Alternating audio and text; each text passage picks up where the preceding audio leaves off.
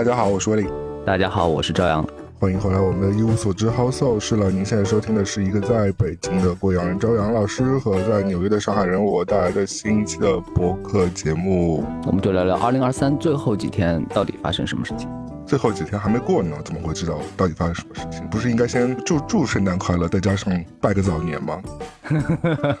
反正最后十几天，大家已经。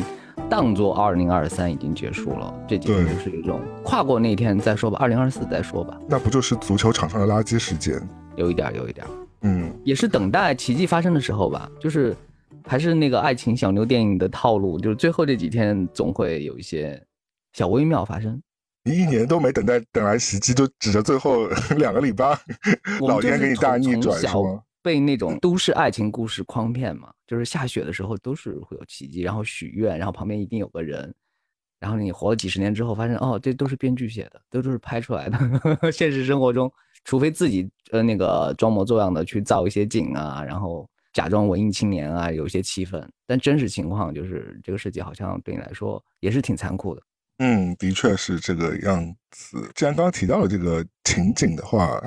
如果。一旦让你联想到这一切的话，你第一个跳出来的那种电影是什么啊？真爱至上，还是真爱至上？真爱至上最近伤了多恶心啊！就是不用过脑子的答案，因为它太集中了，是不是？反正就是用它，就好像去麦当劳或者是顶泰丰，你不会出大错。嗯。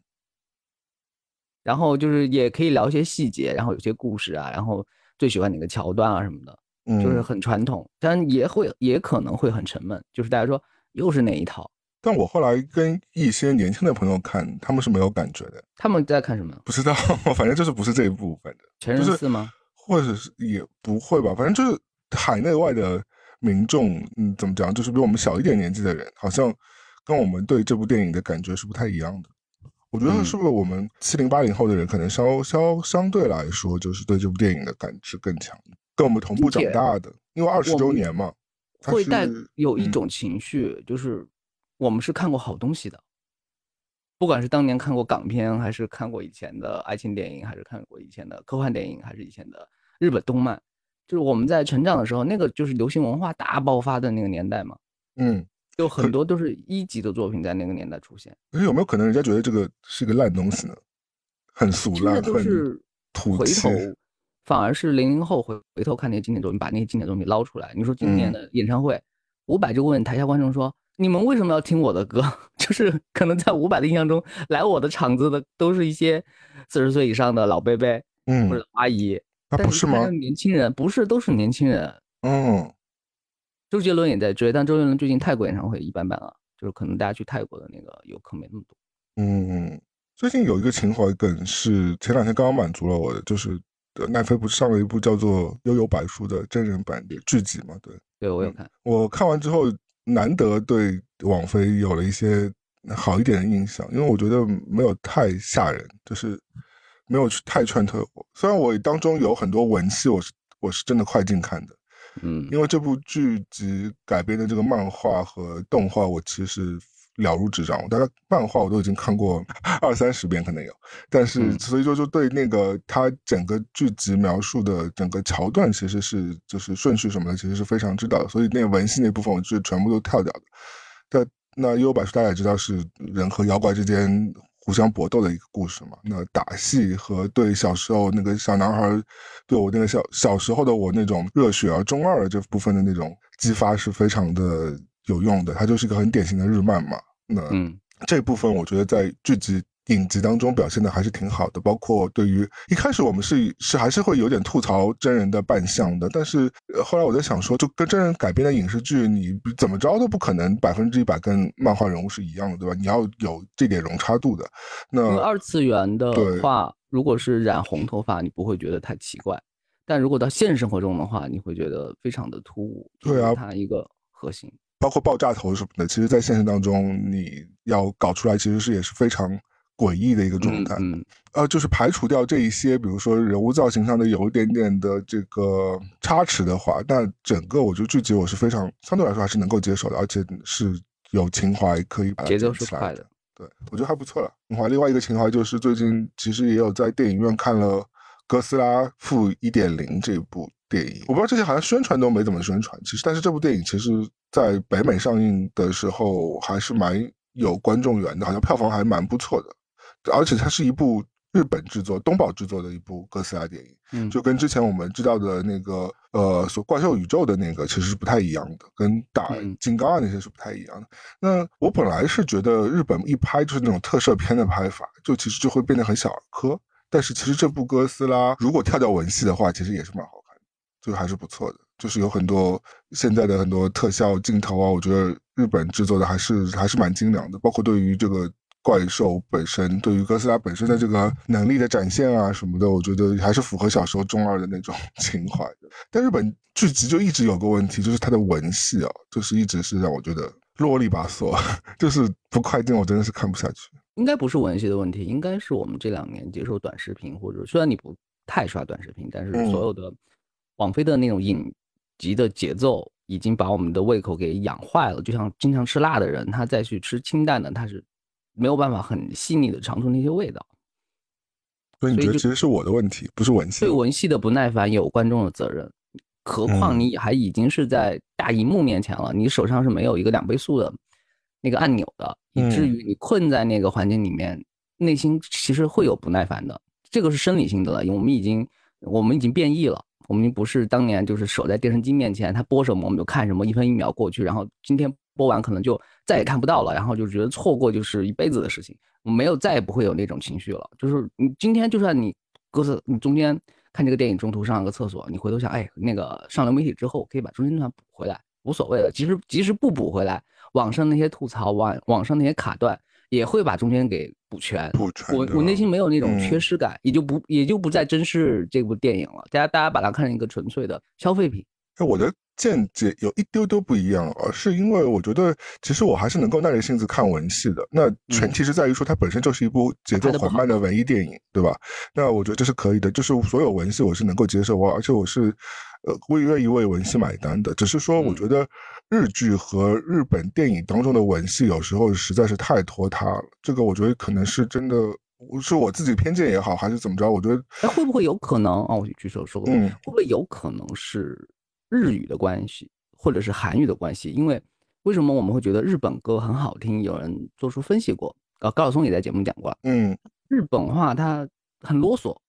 就是我们中国很多在表达形容的话，我们基本上就是把它就是压缩一个成语里边，我们很快就把这个事情讲清楚了。但是日本讲一个我字都要用四个音节去发它，以至于他讲完一句话的时间可能就要超过一分钟，但是我们大概十几秒就解决了。就是啰嗦，对，的确，我我我觉得是啰嗦，而且我觉得我往往讨厌的那种文戏是在于说，它本身是一部，比如说动作片，就像我们刚刚说《幽游白书》和《哥斯拉》，一部是怪兽片，一部是那个等于说是动作玄幻片嘛，对吧？那在这种类型的电影当中，文戏其实往往变得就是就承上启下，有一个剧情推动的作用嘛，或者是解释性的作用嘛。但是，当如果这个部分的东西拍的非常鸡肋的话，你就会觉得哇，好烦，好想跳过。但是，就是如果它本身就是一部，比如像，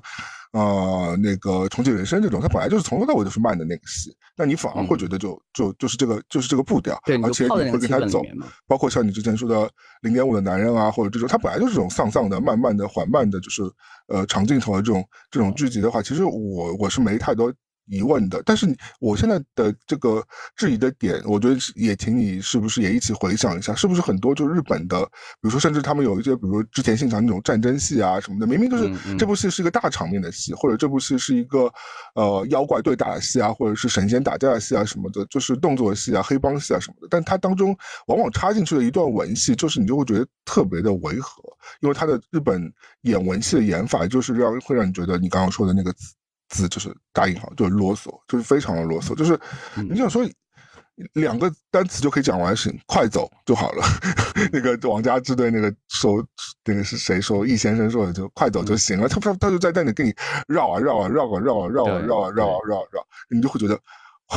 就很想翻白眼，就没有那么多时间跟你绕，就是炸弹已经炸下来了，好不好？就冷静一点，大家就是，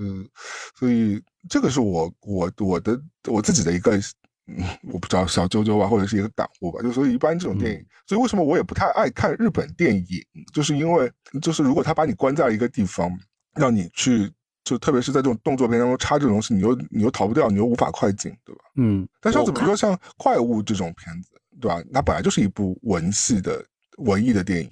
那它从头到尾都是这种以情感见长的，以缓慢的。你预设它全部慢，然后你就投入进去，也就原谅它的节奏了。而且其实也跟演技是有关系的。其实我蛮不喜欢那个有些日本演员，特别是电视剧演员的太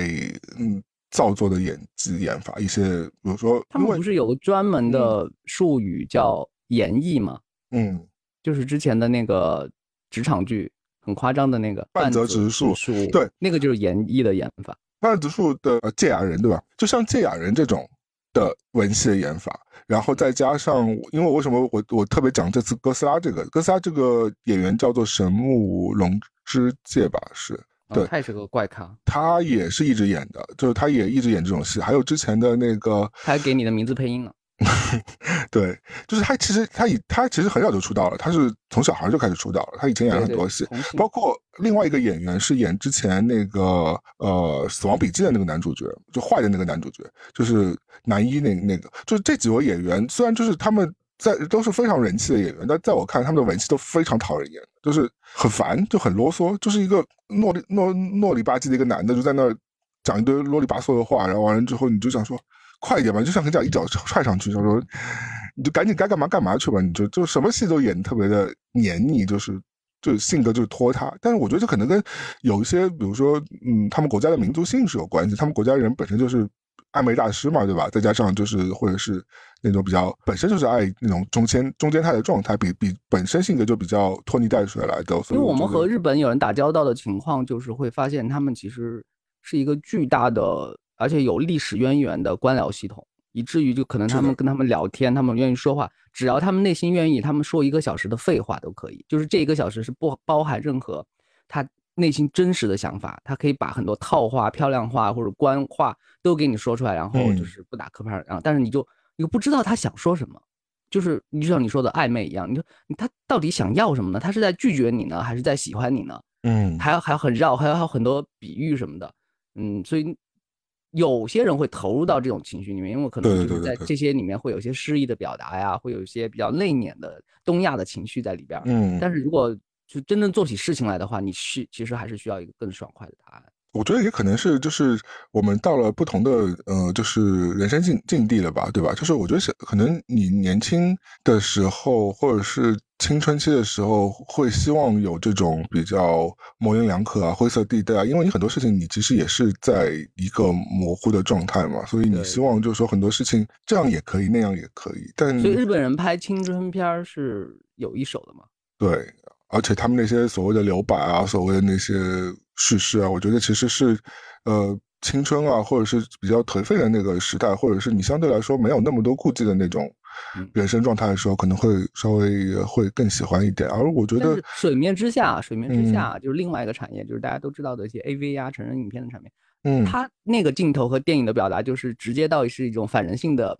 程度，它就是大家生活中不会是在那种片子里面看到的，大家就是短平快的一些节奏。对对，这也是我要想想要讲的。虽然说他们这些尺度也其实已经在东亚这个范畴当中已经是到达一定的境界，但同时他又给你打码，他又有个伦理协会给你每次就是每部片子就给你打码，就是我就想说你都已经到了这个地步了，你这层码打的意义到底何在呢？就是你在图啥呢？就是要不你就别禁止这方面的东西就出来嘛，那嗯也就还好，你就打一个博嘛或者打一个什么嘛，就是。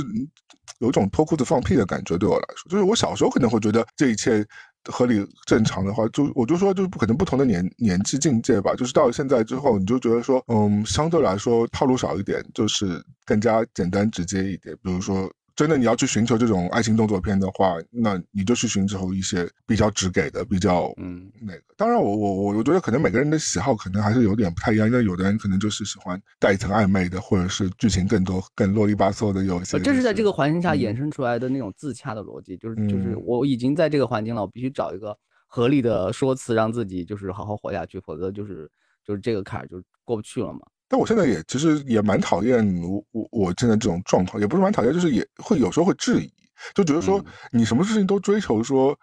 把面纱揭开来，那这到底这是好事情吗？还是说这到底是就是会不会有很大的问题呢？就是因为我我的确我现在很多事情都不希望说变得很复杂，对吧？变得不想浪费时间了。我觉得和你说的我们到达一定阶段有关系，就是如果你再在这个巨大的未知结果的一个里面，你会觉得你是在投入一些呃未知的成本，包括时间成本、情绪成本，还有其他东西。你说忙忙叨叨半天，不管是工作上还是人情世故上，你说我图什么呀？就是和你耗这么多时间，而且不只是时间问题，真的，我整个这个这个礼拜的心情都陷进去了。就可能就是对于对方来说，就是说我们并不代表什么呀，我们可能没有未来，我只是就是还没有想清楚啊。但你说，那你不早说，你在你在这里吊着我干什么呢？对，你就会生气嘛。这是我们比较正向的理解，对吧？就是我现在可能跟你是刚刚就是这种想法，我觉得这种想法是嗯呃是当然是理所当然可以存在的，但是我同时会有一种辩证的在反问我自己，就是说那。呃，这个暧昧的过程就不需要了吗？过程就不重要了吗？不是很多人都讲说过程比结果重要吗？那你现在只讲求结果，你就一直问别人，就是说那你这个行不行？到底想什么意思？但你不去体验这个过程，你忽略这个过程，那是不是这个方式也是有一点偏颇的呢？就是，所以我会，我有时候会这样反思一下。所以我现在也没有得到一个很很好、很很很。不知道没有一个结果现在可以冒出来，所以我想问问你说，到底你会怎么想这个问题？都可以试试。难道结果不重要啊？难道过程不重要吗？但是结果其实也很重要啊。就我知不知道这件事情会不会发生也很重要。不会发生的话，我真的就不想浪费自己的时间了，是不是也是？我可能没有更好的处理方法，因为我有我的问题，就是没事啊。我觉得就是，我们就你就从一个通讲，或者是你就从一个你对事物的理解开始，就或者我们举个具象的例子好了，就是我觉得我们都会碰到的一些例子，比如说我们今天碰到一个暧昧对象好了，就情感上的暧昧对象好了，就是那其实我在打心里就打心眼里知道，我可能百分之九十九点九是不会跟他有未来的结果的，而我现在人生更希望趋向于跟一个可以有未来结果的人。去进行一些更深入的沟通和交往，然后看看能不能有更好的未来的可能性嘛，对吧？那这我觉得这也是理所当然，大家都会思考，就是你对感情的态度就会比较认真一点嘛。但是有的人就说，哎，你如果把这个苗子切在第一秒，你都不去跟人家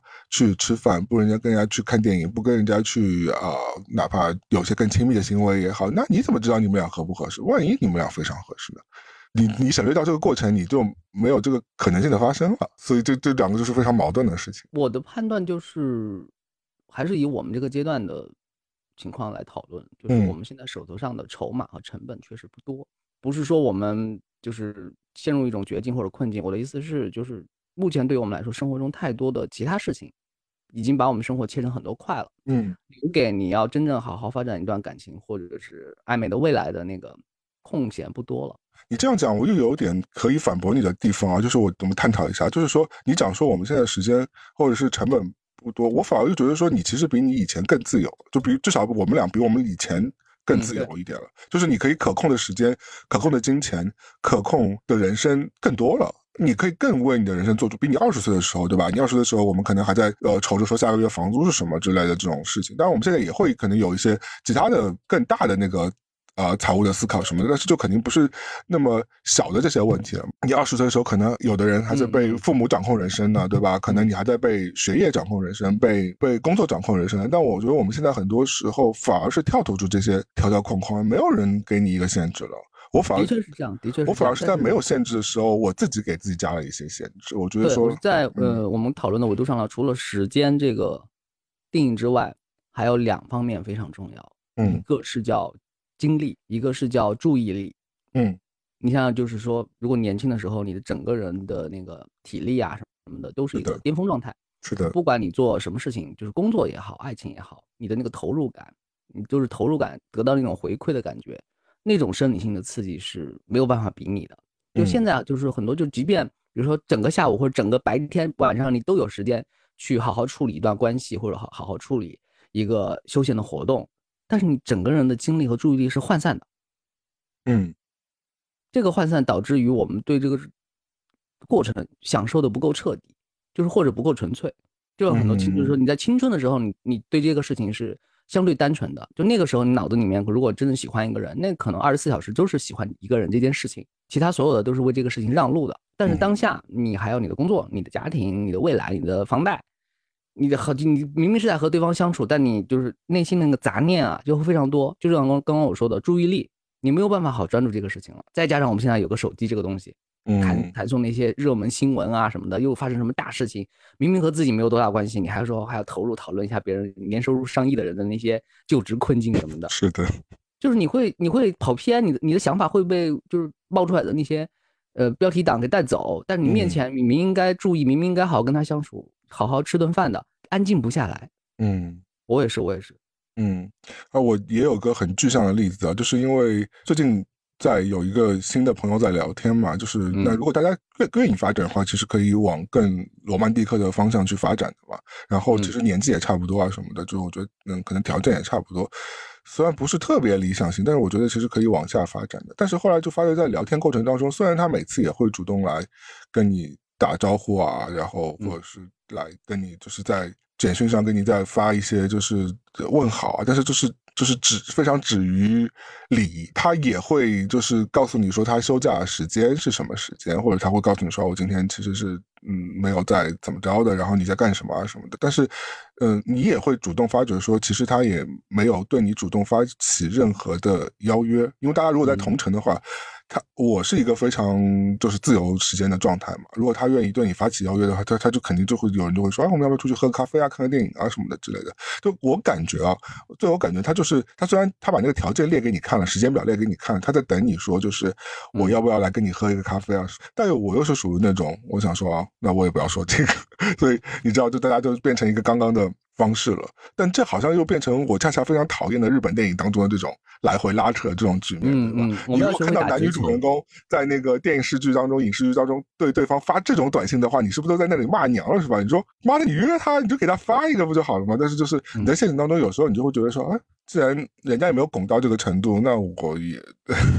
我不去也没什么啊，就是我有别的，我也有别的事情可以做啊，就是就是。但如果你这边在主动的，就是迈一步。会不会收获不同的结果呢？就看我要不要迈一步了。你看我没有迈啊，那你说说明了什么呢？我的就是在你在等一个信号嘛，你在等一个对方给的给你的信号，你你再接住那个信号，然后你再放大一点。我们还是在互相猜猜猜这个游戏。因为马，我想举一个马伊琍的例子啊，马伊琍在圆桌，嗯，马伊琍她在圆桌派里边讲了一段话，她这段话其实我我内心感受挺深的。她是在检讨自己那件事情。她说她小时候。有一个性格特别不好，是买鞋子那个事儿是吧？买鞋的那个事情，你也有印象对吧？他喜欢这个东西，他不说，他要家人猜，然后家人已经猜，已经猜中他喜欢这个东西了，他也不说喜欢，然后家人就去买一个其他的鞋，然后他又不喜欢那个其他的鞋，然后那个家人就就抓狂了，就说那你都不喜欢，今天就不买了。其实他有一双喜欢的鞋，然后就回家这个东这双鞋就没买。他内心的那个困境就是说。那个家人没有好好猜中他想要的那个，他如果家人再指定、再要求的话，再买这双鞋，可能他就点头了。他要等三次信号、四次信号，然后他才可能才会勉强点头，就把自己放到一个一个公主的那个位置。对方已经给选择了，然后还不够，对方还可能还要再确认，然后再确认，甚至还要语气里面还要再宠着他，然后他才勉强点个头。显得自己很高贵，但马伊琍她自己警觉自己有这种性格，我觉得特别值得鼓掌啊！就我觉得我们每个人心中内心都有这个骄傲，这个有时候这个骄傲在的，在等对方给个信号。我觉得就是你刚刚把这个故事先讲给大家听了一遍吧，就是大家可能觉得如果没有听过马伊琍自己讲这个故事的时候，大家可能也会觉得一头雾水，为什么这个女生那么纠结嘛？就是明明就是看中了一双鞋。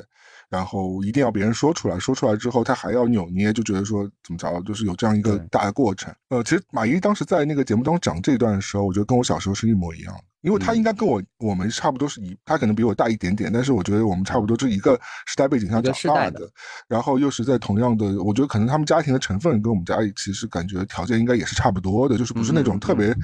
呃，富有的家庭，但但是那时候其实也没有什么特别富有的家庭，除非你们家直接就是是在机关干部里上班，那可能条件稍微好一点。当时就还没有下海啊，或者是还没有那个后面那种经济腾飞的起来的之前，就大家其实小时候条件都是差不多的。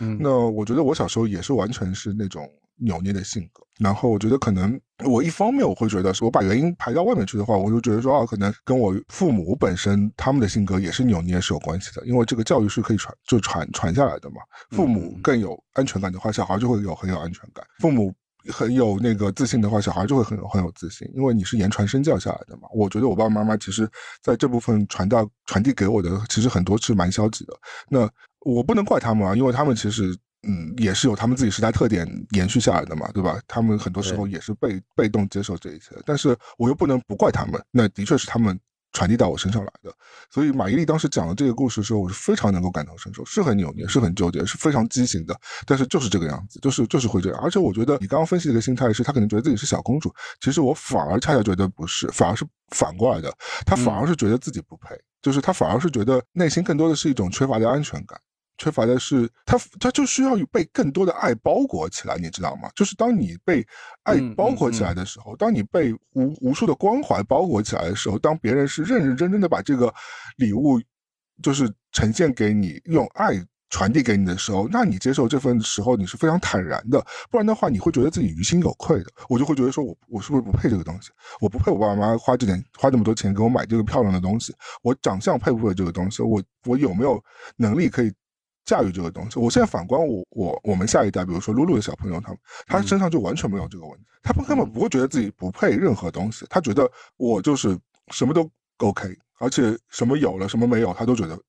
都是可以，因为他根本他根本不会缺少任何东西，因为所有人都把爱抛向他，他就是一个。爱的集中营，你知道吗？就是把所有的爱都吸收在自己身上，所以他根本不会缺乏安全感的。所以我觉得，当时我听到马伊琍讲那段的时候，我我我是蛮触动。就是我我觉得，就是的确就是有的，包括这个问题，它不是说小时候发生了这个事情的结束，它其实是还是跟随一个人成长，一直都有一辈子的。对，到现在对方没有猜中你想要什么，你会很生气。我会的，我以前会的，我会觉得说，我都已经给你明示暗示那么多，你怎么会不知道我要说什么？我以前真的会这样，我以前在就是在谈恋爱的时候，就是特别你知道，相对年纪小的时候有有有一个有一个情景状况是这样的，对方其实已经猜中你想要什么了，但是他说的太直白了，他说你想要这双鞋吗？你是不是想要这双鞋？特别想要这双鞋？其实你是想要的，对，但他就是这种直戳戳的，就是让你直接肯定说好，我就特别爱这双鞋，你就给我买买吧。你是说不出口的，我就等于就等于说他当众又把我剥光了，我会觉得非常受到了羞辱那种感觉，就非常纠结，是真的非常纠结。这一切情绪我知道的，就是我，所以我为什么我说我理解马伊琍当时这些讲的，我说我知道这一切是真的非常纠结，非常恶心，我自己也不想有这些情绪的。但是当这件事情发生的时候，他就会不自然的就会发生这种想法和这种这种做法，所以我就会觉得。不是说我不想改，是因为我我会因为很多事情是真的是潜意识，你大脑控制你。嗯，我相信，我相信就没办法去去调整，包就包括我们。是不是最好的方法就是对方其实也猜中了，然后买好是其实是放在盒子里的，你是回家打，然后打开，你知道对方做对了一件你想要他做的事情。嗯，我觉得如果以更宏观的角度来讲啊，就是像我们这样的人更适合，比如说。虽然我觉得这是非常理想化的，一般来说其实是很难的，但其实蛮理想化的状态是，像我们这样的人需要打引号的被治愈啊，就是你需要被治愈的方式是你要去跟一个就是家庭非常非常有爱的家庭出来的这个小孩去在一起去交往。就是虽然我觉得我跟我因为我以前跟这样的人类交往过啊，或者是接触过之后，我我觉得我的确。对我来说是有很多改善的，对我来说是有很多，因为他们思考的方式是跟我这样的家庭出来小孩是不一样的。但是同时来说，你也会有就是很多羡慕嫉妒恨，你就会觉得说啊，为什么说他们家的爸爸妈妈怎么会是这个样子的，对吧？他们家的爸爸妈妈怎么会在小孩发生这样的、做出这样的决定、做出这样的就是所谓的离经叛道事情之后，还是用善良和爱去接待他和去去照顾他、去去平复他？那呃，如果我想说，换到我的爸爸妈妈，好像就完全不会这个样子，就是。所以说，我现在我这把年纪还在说原生家庭的问题，是不是真的是有点恶心了，对吧？就是，但是我觉得，那那我我现在想想，其实他还是给我带来蛮多的心理上的一些桎梏啊，就我这个我是无法回避的这个问题啊。那包括呃很多人就说啊，那你怎么一把年纪还不跟你爸爸妈妈去和解呢？我到现在说我也没跟他和解，不和解，我到现在对他们带给我这些东西，我已经没有什么。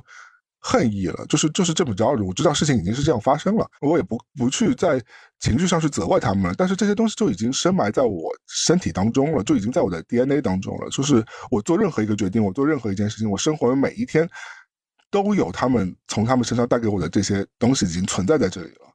那我要怎么去说呢？我又不能说这些东西不是他们给我的。我又我我又不能，你很难说就是用一个什么词去说啊，我要那个谅解啊、原谅啊，父母也不容易啊什么的，这这太简单了。就是我我我没有说强行画句号就属于对我不是不不不不谅解他们，不我我一直在在说，就是他们有他们自己时代特征啊，他们的父母也有他们的问题，可能他们父母对他们比我们糟一百倍什么之类的都有，因为我们毕竟还是那个独独生子女家庭的，对吧？相对来说也是蛮宝贝的，但至少但是我觉得我反观来说，我看到身边真的是从比如说。父母的爱可以更更无条件的那种家庭比起来，我觉得我我父母给我的这种爱，相对来说他追求的这个回报性要挺多。但是我觉得他们追求回报性不是在于光在于就是物质上的回报性，他追求的是一种让我的爱返回给他们去弥补他们身体里的缺失。但其实我是做不到的。因为在我的印象中，我的同学就是大家私底下交流，大家父母对他们的一些言传身教以讲述的方法，就是都有些共性，有些有一些有种共性，就是小时候啊，嗯，就是说他们不是亲生的。这个可能是会带点一点捉弄的那种心态，捡来的嘛，就说捡来的，垃圾桶里捡来的。对，就就是说你我们家也得到这么好的东西。第二个呢，就是说，或者就是当小孩想要什么东西的时候，他不会想到金钱或者成本这方面的元素嘛。然后，但家人就会在小小孩特别小的时候就会就会说一句台词，就是说我们家是买不起的。就我们家不是大富大贵，我我们先不讨论是否真的真的买得起买不起这件事情，嗯，就还没买这个动作，就还没有考虑，我觉得他们根本没有想过买。他们就是要就是要把这个日子好好过下去，这个当然就是跟大家勤俭节约的那个习惯也有点关系。但是就是对一个很小的小孩，就是说我们家买不起，我们你要节约，你要就是穷人的孩子早当家，你要体会这个家。我虽然就是不像你不用养这个家，但你不要给这个家增加负担。嗯，小的小孩就会就会要求他有这样的思想了。虽然我很多同学他们家未必是真是没钱，是的，是的，我。你刚刚讲这两条，在我身上就是是完美的体现嘛？就我爸爸妈妈就经常是这样讲的，而且我后来也思考了一下，就是说，其实钱不钱的，我觉得可以再放在旁边一点。就是我觉得，就是如果你没有钱，那你有很多爱和很多时间嘛，我觉得其实也是可以的，对不对？但是我后来发觉，因为他们陪伴 也没有他们双职工，我双职工，我从小是被锁在家里的，就是我从小学的时候，因为他们又怕你出去闯祸嘛，然后他就他就把你锁在家里，但是又不允许你看电视，所以就是你整个。童年个酷刑在家里 是啊，小孩来，你想想是不是？你又没有父母的陪伴，又没有朋友的陪伴，同时来说，嗯，物质上其实也没有那么丰富的。我们那时候是不是？就是哪怕我长大再长大一点，到初中啊什么的，物质上也没有那么丰富的。就是我我真的有那种什么看着别人穿的名牌鞋在那儿，就是很很自卑的那种人生状态的。嗯，就我好像是到了到了高中才开始买到了第一双球鞋吧，对对，算是就是真的是名牌的球鞋。以前都是那个，而且我妈。连以前，我觉得他们以前都是以他们审美来给你选那个造型单品嘛，就是衣服啊什么的，就是都是特别难看的、特别丑的那种衣服，而且他会觉得说没事，就是你就这样穿就行了，就是反正他们觉得怎么？你刚刚讲的就是我，我觉得我最大的感悟就是在于说，他们连时间都没给。当然，这当然有有被客观原因，他们去赚钱，对吧？但是他们要去赚钱养家，那钱也没给我用啊，或者是钱也没有，就是说满足你想要满足的那些东西。如果他是用很多物质来塞满你那个所谓精神，虽然这个肯定是不好的，对吧？这肯定是不对的。那那是另外一条方向。但这他也没有用用物质来完全塞满你的精神空缺，没有啊。他他的物质上他也会跟你说，哎，我们家庭又不是家大富大贵的，就是用这种，所以就是两头空，那导致就是说，其实从小累积过来的这个所谓的自卑心啊，或者是那个所谓的这个。对自己不是那么看重，我觉得是一直拖到今天有关系的。嗯，就是为什么那天露露还在跟我说，就是说她觉得你到现在还是没有自爱，就是没有自己爱自己太多。我觉得我是的，就是我都不知道怎么怎么去进行这件事情，因为很难感觉。嗯，我们一直在找那种就是配得感，就是我穿这套衣服或者是我站在这个地方，我应该拥有。就是那种骄傲，就是我应该享受这个幸福。我们就是就是觉得可能有时候会错换人生，就说我是不是冒名顶替综合症嘛？就是我可能是冒了另外一个幸福的人生，然后站在这个地方，可能是有有点随时可能被会会被揭穿的。因为小时候的那种你不配得到，你不应该得到的那种教育太多了。是真的，我我们看看老外的小孩，他们从来没有一个人会觉得自己不配得到任何东西，他们觉得自己是世界之王，他会觉得外国小朋友吵架不会用那种。你有什么资格来开场的？他们不会就是一开场就说你你站在这里说这句话，你有什么资格？你有什么证件？你是哪个单位的人？他们不会用这种语境来来对话和吵架。一方面，我们觉得他们很相对来说比较自我自私嘛，自己是最大的，就对他们教育当中，对自我自己的感觉是最大的。一方面，我们都会觉得他们会没有没有集体思维，他们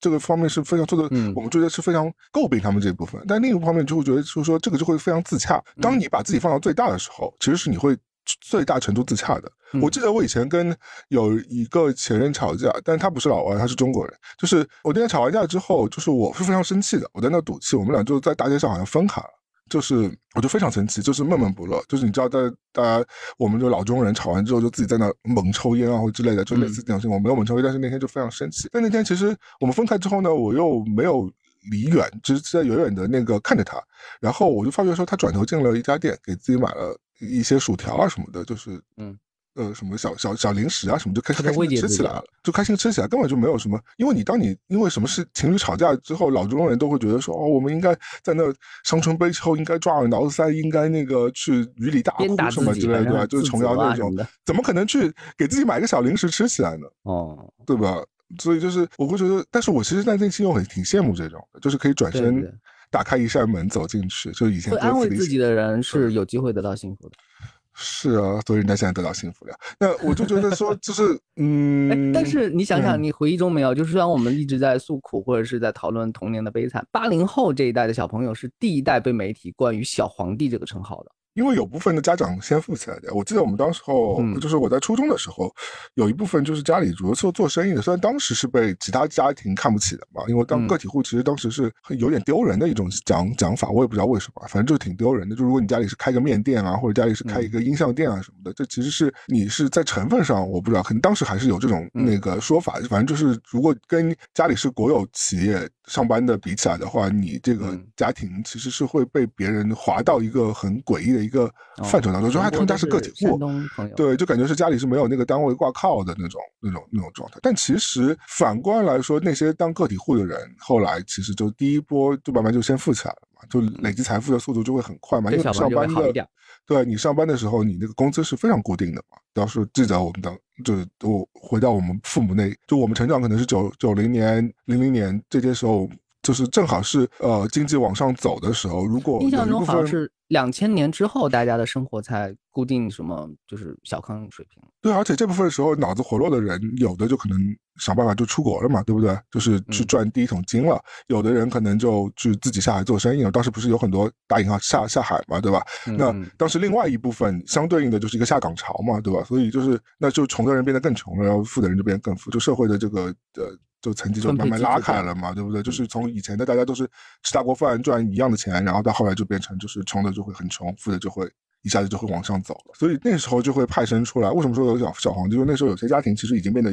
在物质上挺挺优渥的了，可以花钱买一些小朋友想要的各种各样的玩具，是的，是的，是的，品品牌品牌货。对对对，哎，我们为什么会聊到原生家家庭这个话题？就我们说一点就是正向的吧，因为在我印象中，你算是一个特别会送礼物送到别人心坎里的那种。嗯，虽然有些礼物就是说你认真去就是很就是计算它到底值多少钱，其实没有意义吧。但是你送的那些东西刚好是对方又需要，然后呢用起来又很生活中又很实用，然后就是每个人都有不同特色，你都知道它特色，你就送的。你自己有没有收到过就是真正送到你心坎里的礼物呢？嗯，其实是。也有的，其实是有的，不多。我觉得，我觉得，但是我其实，我反而我就要讲的，因为其实这个我这这个话题啊，就非常巧合的是在上期的节目当中正好聊了这个，所以我就不重复的讲我收到什么礼物了嘛，对吧？但是我想讲的一点是，就是送礼物。你刚刚说我我送别人礼物这件事，的确是我自己所谓有一点点小小成就感的这个这个这个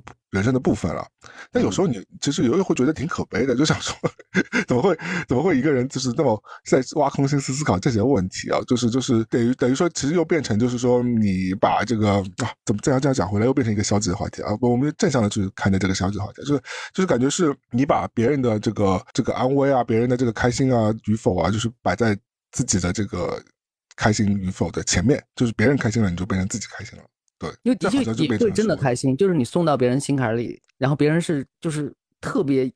觉得这个礼物就是他人生中或当下生活中最需要的那一刻的时候，你是会开心的。对，我是我是会开心的，我我而且我这个开心对我来说是非常有满足感的开心啊。就比如说，就我不拿你们这些周围这些朋友做例子哈，反正就是我先我拿一个之前，比如说送过。呃，以前有一个交往对象，直接送了一个 iPhone 手机，就是他收到的时候是非常非常非常开心，因为你知道，如果你手上一直在用一个就是很很几钱的一个机型的话，你突然就收到一个全新的 iPhone 手机的话。你其实是会很开心的，对不对？就像就像我今天我和你，我们俩如果手上都没有食物，突然间有一个人送给我们一个食物的话，你当然我们也会觉得很开心的呀，对不对？也会也会也会，肯定会很开心的。那他这个开心会传递给送礼物的这个人的，所以他当时的这位朋友开心就是传递到我身上来了。那我会觉得我得到非常非常多的正能量。那比起这个花出去的一千多美金来说，我觉得其实是非常值得的。情绪价值是够了。虽然很多人觉得你神经病，你就是送为什么送礼物送那么贵的这种东西？但是问题是你。那你去看看那些奢侈品，其实好几件都 iPhone 是算便宜货了。对，就是如果现在真的跟那个男生送包包比起来，送女生包包比起来的话，那这个真的是小巫见大巫。但我现在其实三炮也能理解说，为什么有人会想要就一不断不断送包包。但是你知道这个阈值是会不断叠加的嘛？这其实是一个蛮可怕的一个事情。就是其实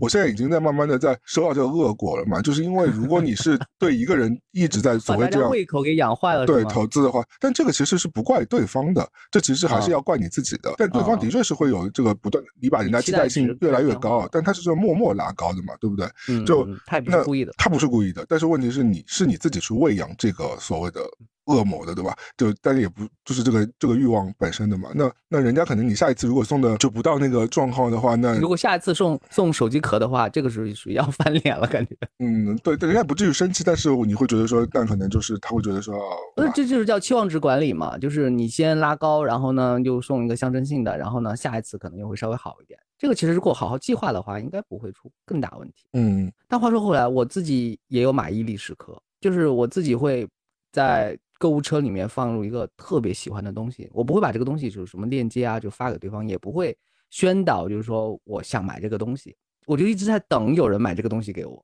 就不管是谁，然后最后其实最后的结局都是自己买给自己了。嗯，但是我我我就把这个归为马伊琍时刻，就是我不会说我想要什么，我也不会把链接，我甚至不会暗示，但是我就希望别人读懂，然后买给我，我觉得这是一直在等这个时刻出现。嗯，我相信每个人都有的，就是他不是那种问出来的，也不是那种。是和一些朋友或者是关系好相处了很久之后，大家就把这个空气给读懂了，然后买了一个你喜欢的东西。我觉得这个说出来很矫情啊，或者是就是显得很很娇气。但是我相信每个人都有买一个时刻。嗯，是是一个很很很复杂的问题，而且我也不不觉得说每个人都能理解这个心情啊。我觉得现在特别是九零后，其实很大程度没有这种问题了吧？应该有，应该有，有吗？他们想要的东西不一样。你不觉得就是就是随着父母的迭代的话，是不是现在小朋友在这方面的问题是要稍微好一点的呢？我现在听到另外一种情绪，嗯，叫假装购买和假假装花钱，他们是一种存钱的方法，嗯，就是假装买了一条狗，然后为这这条狗要花什么打疫苗的费用啊，买狗粮的费用啊，然后就就是确实就把这些钱都划到一个账户里边。然后半年之后，其实他没有养这条狗，是假装的嘛。然后突然就会换回来好多钱。他用这种理由让自己存钱，假装自己买了一台 iPhone，但其实没买。然后把这个 iPhone 的钱放到一个账户里，然后让自己就是忍住，不要在其他地方真的把这笔钱会花出去。因为现在各种经济形势就让大家想出了一些存钱的方法，就是等不及别人来送给自己东西，必须自己自救了。嗯，但是 我最近做的事情又又那个又跟这个背道而驰，就是就是你真的消费了。消费了一些，我不是记得我上次说我买了一个备用手机之后，后来不是又买了一个备用的 iPad，因为我其实有一个 iPad，但我其实一直想说，因为随着，但你这个消费特别值，就是有吗？如果我在我在美国的话，我肯定就是也会进行这番消费的，就是。但是你需要它吗？你不是已经有很多阅读器的产品了吗？我只拿它做来做阅读器。对啊，我需要啊，然后但我我早就有了这台设备了，mini iPad，mini iPad，就是。就因为 iPad mini 是一个，我觉得它的，因为我有了传统的 iPad 之后啊，就是其实我以前一直不喜欢 iPad 这个产品。我当时为什么会买，是因为我想要练琴嘛，因为 iPad 可以架在那边做当琴谱用，就是也比较大一点嘛，而且奢侈。比手机稍微好一点。看书。对，但是有了这个之后呢，琴谱是解决了，但我会觉得说，如果你拿在他手上看书的话，它不太方便，它又重，然后完了之后呢又大，手机看书呢又太小了。然后现在 Kindle 看书呢已经不时髦了，对吧？或者是，毕竟那个有道这种软件在是是有道吧？对，得到对得到这个软件在 Kindle 上是没有的嘛？那 Kindle 现在不是也有了各种各样的限制之后，那我我就想说，我还是要有个阅读器的，因为我还是想说有认真看书这个习惯的。嗯，那 iPad Mini 就变成我一个挺想要的一个单品，但是因为我觉得 iPad Mini 属于那个在 iPad 价位里边不是最便宜的一个。它它虽然小，但它不便宜，它比那个传统尺寸的 iPad 要贵，嗯，对吧？而且贵不少呢，可能它的那个技术更高精尖吧，所以就是它的价位来说，我觉得比传统 iPad 还要贵一点的。但支持二代比二代的那个电子，对对，而且它的那个设计，它就其实是那种比它那个设计还蛮好看的，它是那种 iPhone 四的那种设计，对吧？嗯，就跟方方正正的。对，所以就是当我拿到。这个新的六代的时候，因为最近在打折嘛，我就想说好好吧，我终于想要有一把玩，那我就拿到手。你买的还是个就是六十四 G 版的，好像就是六十四 G 版，因为便宜嘛，因为我也不需要太多容量，我不需要在里面存很多东西，就只是用来就看书就好。嗯，就当时就做了这样一个消费，对，所以我现在在用体验幸福啊，我现在在用零零后的心情在生活啊，就是你不觉得零零后就属于那种就是。及时消费，然后当然了，也也不会说乱乱花钱，对吧？就是，嗯，我觉得零零后一部分是不及时消费，一部分是整顿职场嘛，对吧？就是就是不会跟甲方或者是跟老板有那个嘛。但我觉得你用的是有钱的零零后的思维，但没有钱零零后也会整顿职场啊，就相对来说就不会像我觉得八零后其实蛮唯唯诺诺的，就不绝对不会做这种事情。如果这是以时代特点来说，不会不会不会，我们看到的。整顿职场的零零后，或者是特别有钱的零零后，还是属于少数。我看到的甚至是一零后、一五后，他们在描述他们的群体的时候，大部分还是沉默的大多数，听话的大多数。就是我们看到成新闻的，或者是就是被当成人物写成文章的，那个时候已经他们自己已经活成故事和传奇了。但是普通人他的性格，因为以前大家在说八零后的时候是以韩寒为代表的嘛，嗯，但是韩寒的性格也是比较叛逆，或者他有自己的想法的，那个时候也比较有锋芒。然后九零后出来也会有九零后几个有锋芒的代表人物，但大部分人就是他有普通的那个生活和标准。时代旗帜下的模范已经跟我们那时候已经大相径庭了。你觉得现在就是这个时代的模范是谁啊？李佳琦吗？还是就分很多品类了？因为现在不是在形容就是这种少数的爱好的话，都会叫他们亚逼嘛。嗯，就是就是各种垂直或者是我们不了解的领域，他们已经发展出自己的兴趣的世界了。这这也是自己把自己活在所谓的一个茧房里的一个方式啊！就我觉得这肯定有点感觉小小的沉溺和逃避的一个一个状态啊！就好像每个人都有自己的奶头乐呀。对，就好像你说，真的现在越来越多人在养小猫小狗了。嗯，就沉溺在这个世界当中了。就是的确，猫和狗跟人的相处比起来的话，要简单很多，对吧？就是你和人相处成本太大了。是的。你像我们到现在也没有找到一个更好的方法，以及认识新的朋友、新的好朋友。是啊，就是到我们讲了一年都没有解决这个问题，讲三年都没解决这个问题。没有，明年未必可以解决，并且我不会把这个放在自己的愿望清单里面，希望自己交到新的好朋友，不会。蛮难的吧？就是我觉得只能从就是你现在现有的人际圈里挖出来那个，可能以前你没有那么重视对方，可能后来你就觉得其实你们两个还是蛮投缘的。这个我觉得可能会有，但是新的人类当中，你想要突然间跟你成为好朋友，怎么成为呢？我不知道，其实蛮难的呀。那你当中其实要进行的这个互动，你们最起码有得喝过几次大酒吧，最起码得对。呃，得那个一起伤春悲秋过几次吧，你得经历或者你住他家几天，他住你家几天。但你想想，我们这个状态的话，谁住谁家都不方便。但是年轻人不怕啊，年轻人就是随，也不是说随随便便，就是他们的生活方式和他们的能够去的居住空间，什么青年旅社呀，什么穷游啊，导致他们可以在很多场合都碰到。咱们现在都不敢随便把一个。人往家里招吧，你现在家里都自己买的房子，那你怎么随便？甚至在一些就是安排约会和聚餐的时候，都不在自己的那个区域，就是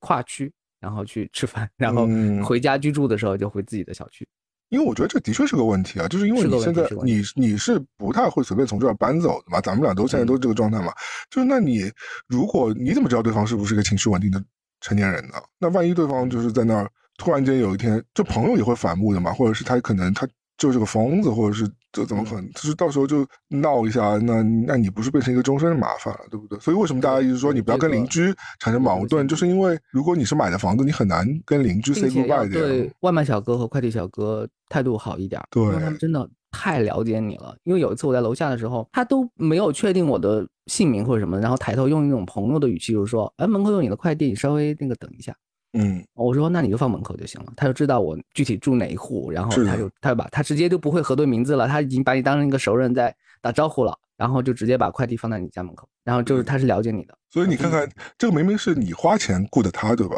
那你还要对他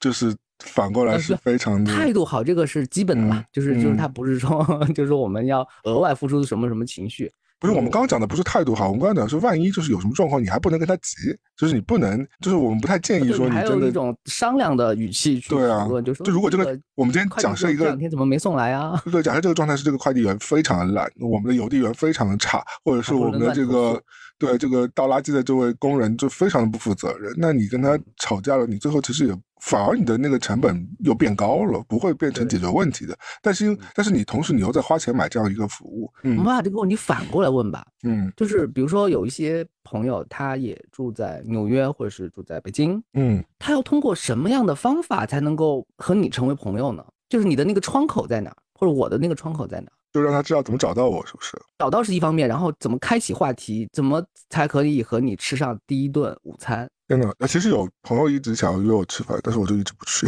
呃，可能那个朋友还在听播客呢。呃，我那我明天会赴你的约的，这位朋友如果听到的话。这个门槛在哪？就是我不知道哎，我觉得首先他要足够打开他自己吧。虽然我们一直讲这个话，但是我觉得，对你这个是一个虚拟的标准。比如说像我这边，就是大家一起吃饭的，嗯，理由非常简单，我们是要一起做事儿的。就是某个项目，大家就是在一个就是餐厅里面开会，然后就加一个群，然后就互相加了，然后再开会。那是工作好吗？我们讲的现在是绝大部分就只剩工作了，就是只剩工作来交来认识新的人了。工作我分分钟就去了好吗？那不一定是另外一回事。我我会的，我工作我我就我会。工作就是就是一个窗口啊，就是个窗口。但你在工作中对和对方有了一些好感，或是想作为朋友认识一下，这就是一个窗口呀。那我觉得现在挺难的。我在工作当中，我觉得很难跟工作里的人成为，因为。不管是客户也好，还是嗯竞争伙伴也好，那其实哎，您看我们这个界限，我们这个壁垒多深呀？就是说，工作的人很难成为朋友，然后呢，如果是 A P P 里面约到的朋友呢，很难进入你的工作范围。我觉得挺好理解的，为什么？就是就是你就我跟你现在做这些这个工作，就是你如果遇到同行的话，就大家是同行的话，可能是真的是有很多共同的语言的，对吧？共同的话题的，但同行就是会有一道芥蒂的呀。嗯，你如果你今天是你今天是德云社的，和你今天是那个，故那个其他一个相声机构的，那你们俩虽然是你很投缘，你们都相声都有爱好，你们也有很多的八卦可以聊，但是你们其实会有一个竞争关系的，所以会导致你们关系是无法就很大程度关系是一面，还有一个未知的隐患是，你和他虽然是之前不认识，现在认识了，但是由于和工作关系的话，朋友和朋友之间，这个这你表面上看起来是连成了一条线。但是你们之前的那个朋友圈其实已经把你包围了，他认识的朋友和你的是有重复的，是的，就是你在逛对方朋友圈的时候，也发现说，哎，我认识那个谁，为什么给他点赞？对，就是这种未知，就是说，哦，那他和他有没有告诉，就是告诉对方我一些其他没有交流的消息，就会有这种猜想或者是怀疑。你一旦有这种情况，所以这就变成一个复杂的人际交，你就不会再往前再迈任何一步了，就大家止于合作和。对啊，因为因为一旦这样关系关系的叠层的话，那就变成一个非常复杂的一个题目，你很难做。所以为什么我们要去大理？为什么要去丽江？就是找新朋友。旅游是对的呀，旅游旅游的确是旅游是可以找到。然后其实有些人是，就是要艳遇嘛，就是这个艳遇的标准就是，这丽江的事情丽江解决，然后我回北京上海。是我有我北京上海的生活，嗯，但我又跟我们现在要寻求的这个真正的长久的友谊又不太一样，又不一样。对我们刚刚讲的是同行啊，像我现在反过来讲，我们讲说客户，那客户可能也跟你是一类人一样，但其实你如果你在跟他做生意的，或者你跟他还有业务往来的时候，你们真的也很难成为很好的知心朋友，因为甲乙方你们对你们关系太复杂了。不管你是甲方还是你是乙方，就是其实你跟他当中的关系是非常复杂的，就其实是不不太可能。所以工作的。交际我一点都不怕的，就是我不担心说工作我不会去或者怎么着的，我肯定会让自己去。只是说，我觉得工作转换成友谊的这个几率蛮低的，就是除非说以后就是那嗯大家都不在这个跑道上面的时候，那我觉得这也许可以可以捡回来。但我们这个行业，大多数人都。人鬼难分，对不对？就我们传媒行业的确是这个样子啊。就是我觉得，倒倒这不这不是个坏话，但是就是说太多真情易售了吧？就这么说，是不是？对啊，就是其实你你比起有一些相对来说比较 decent 的、比较低调的行业来说，我们这个行业真的是属于就是很多人都在戴面具说假话的那种方式，所以你交往到。好朋友的这个几率其实是更低的，我觉得。那那可你，如果你跟比如说都是，我举个随便举个例子啊，也不一定恰当，就是都都大家都是财务也比起来，或者大家都是码农比起来，可能相对来说可能，我觉得可能。更单纯一点，对吧？旅游景点会不会交到？我觉得要么就每天去哪个咖啡馆摸着吧，可能稍微好一点。就是那个咖啡馆可能是你喜欢的，对，我觉得就可能就会有这种，我觉得这个反而是有这种可能性。但这个就就是一个时间成本和一个那个你是不是要要去这样做的一个事情了呀。我曾经在健身房大上话的那个案例，就是当时我在看另外一个谈话性的综艺节目，嗯，然后对方也对这个节目有好感。就是好评，他就是因为在他的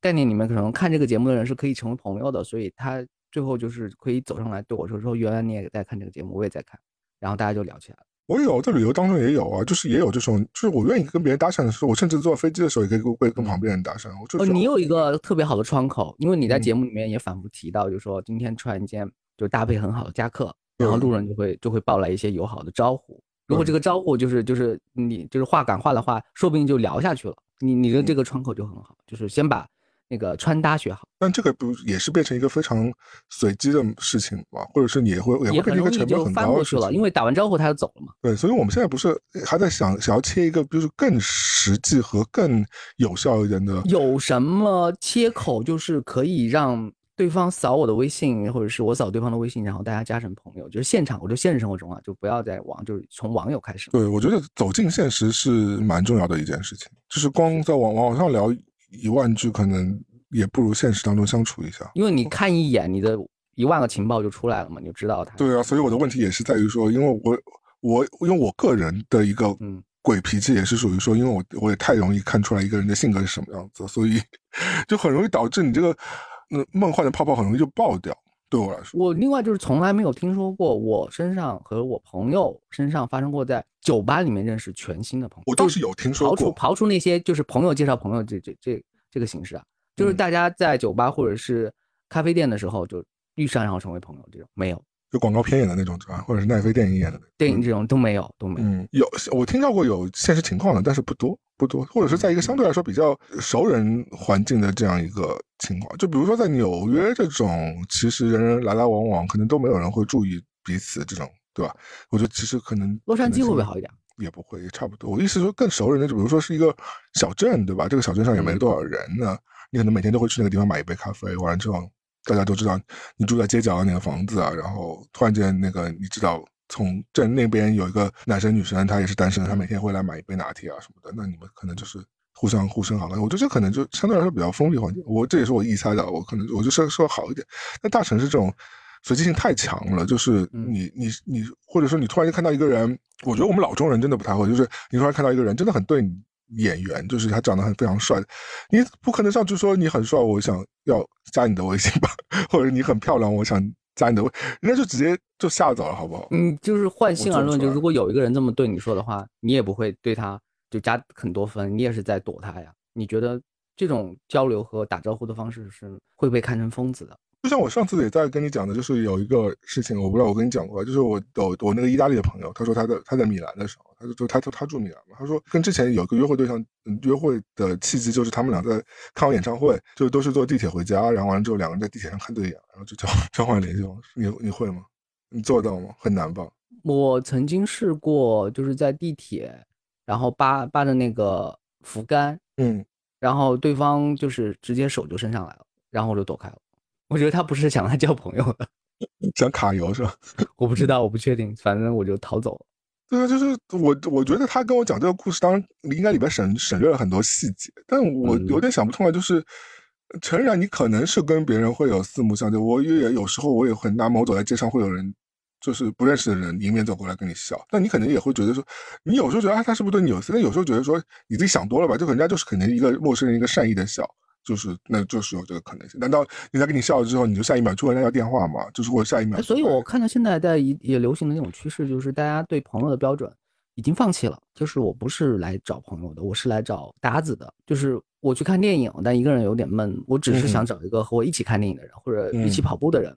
呃，一起去公园的人，或者是带我只是拍照，有人需要帮我就是按一下快门而已。其实，其实我们除了拍照这个动作，我们不要生活中有任何交集，我们只是。但是我们很难做到这样子，我觉得人很难做到这个样子，就是完全性的，就是扔掉这些呃所谓的拔出萝卜带出泥的这种这种情绪。情感的连接完全没有这样的，但大家就是给他一个土壤嘛，所以现在小红书或者是群里面都会有一些跑步群啊，或者是各种活动群。从活动群里面，大家先找搭子吧，就是朋友，就是这个东西要求太高了，就暂暂时就不指望。是的，而且你刚刚讲的这一条呢，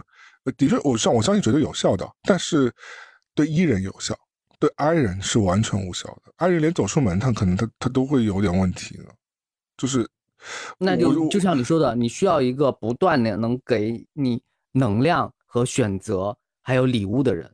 我觉得我是我是属于那种有又 E 又 I 的人，就是的确我刚刚讲的就是不断给我能量的这样是是我 I 的那一面对吧？我我真的在寻求这部分的东西。但是如果在工作上让我去医我是可以医的，但只是说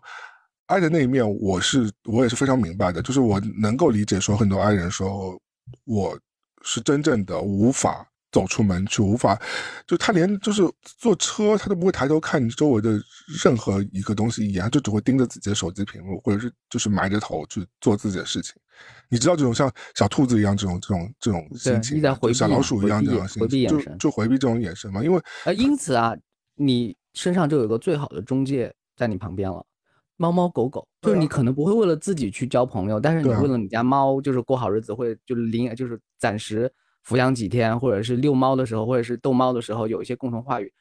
用猫作为一个中介，然后和你搭上话，和你聊天，和你就是他带你的猫去打针之类的，你就你这个窗口就打开了。但这个也很 tricky 啊，为什么？是因为猫很少出门，大多数猫都是不用出门的呀。猫跟狗是不太一样，如果猫是每天都需要你遛的话，那其实是 OK。但是狗会好一点。但其实你又不希望猫每天被你遛，爱人才不希望每天带着猫出门的，对吧？爱人就希望每天跟猫窝在沙发上一起看电视呢，对吧？所以大家为什么要发一些猫猫的小红书？就是希望就更多的点赞，或者是同号，或者是然后大家交上朋友，互相喂食啊，然后互相大家住在一个片区，可以小小的交流起来。我的意思是，这个窗口有了之后，可以的。我觉得可以，可以试试发发你猫猫的照片、小兔子的照片，就是对，因为我觉得是养狗的人相对来说。不太需要，因为他每天都真的就是要有强需求，要出去狗公园啊，要出去遛啊。而且狗的人相对来说比较易一点。如果养猫的人，大多数都是喜欢，就是还是蛮多，就喜欢居家啊，或者怎么着，喜欢一个人待着啊这种的。那如果像你刚刚说的一个，我觉得我们判断出来一个比较好的方式，就是还是得先从。呃，力所能及的社交网络下手，对吧？因为社交网络是一个相对来说比较安全的，然后你可攻可守的一个曝光自己的一个机会。对，同时来说呢，你在社交网络是确定说那个人或者是那个对方是你有兴趣想要继续接触的，然后就可以再试试看，再继续往下走，就先抛。想要朋友还要先成为一个网红，嗯，两个两个门槛。都不低，嗯，所以很多人现在 交往不到人是很正常的。我现在想想，我交往不到现在人也是挺正常的呀，就是就是。那你的窗口很多啊，你你的穿搭是你的窗口，你的猫是你的窗口，然后你的社交媒体，大家都来认识你，希望就是和你成为各种各样的搭子，因为你也不是什么什么我觉得讲是那么讲，我觉得你都你看到你觉得都是这样，但实际上它的成效没有你想的那么多的呀。就是那我可以想说，我我承认我可能比。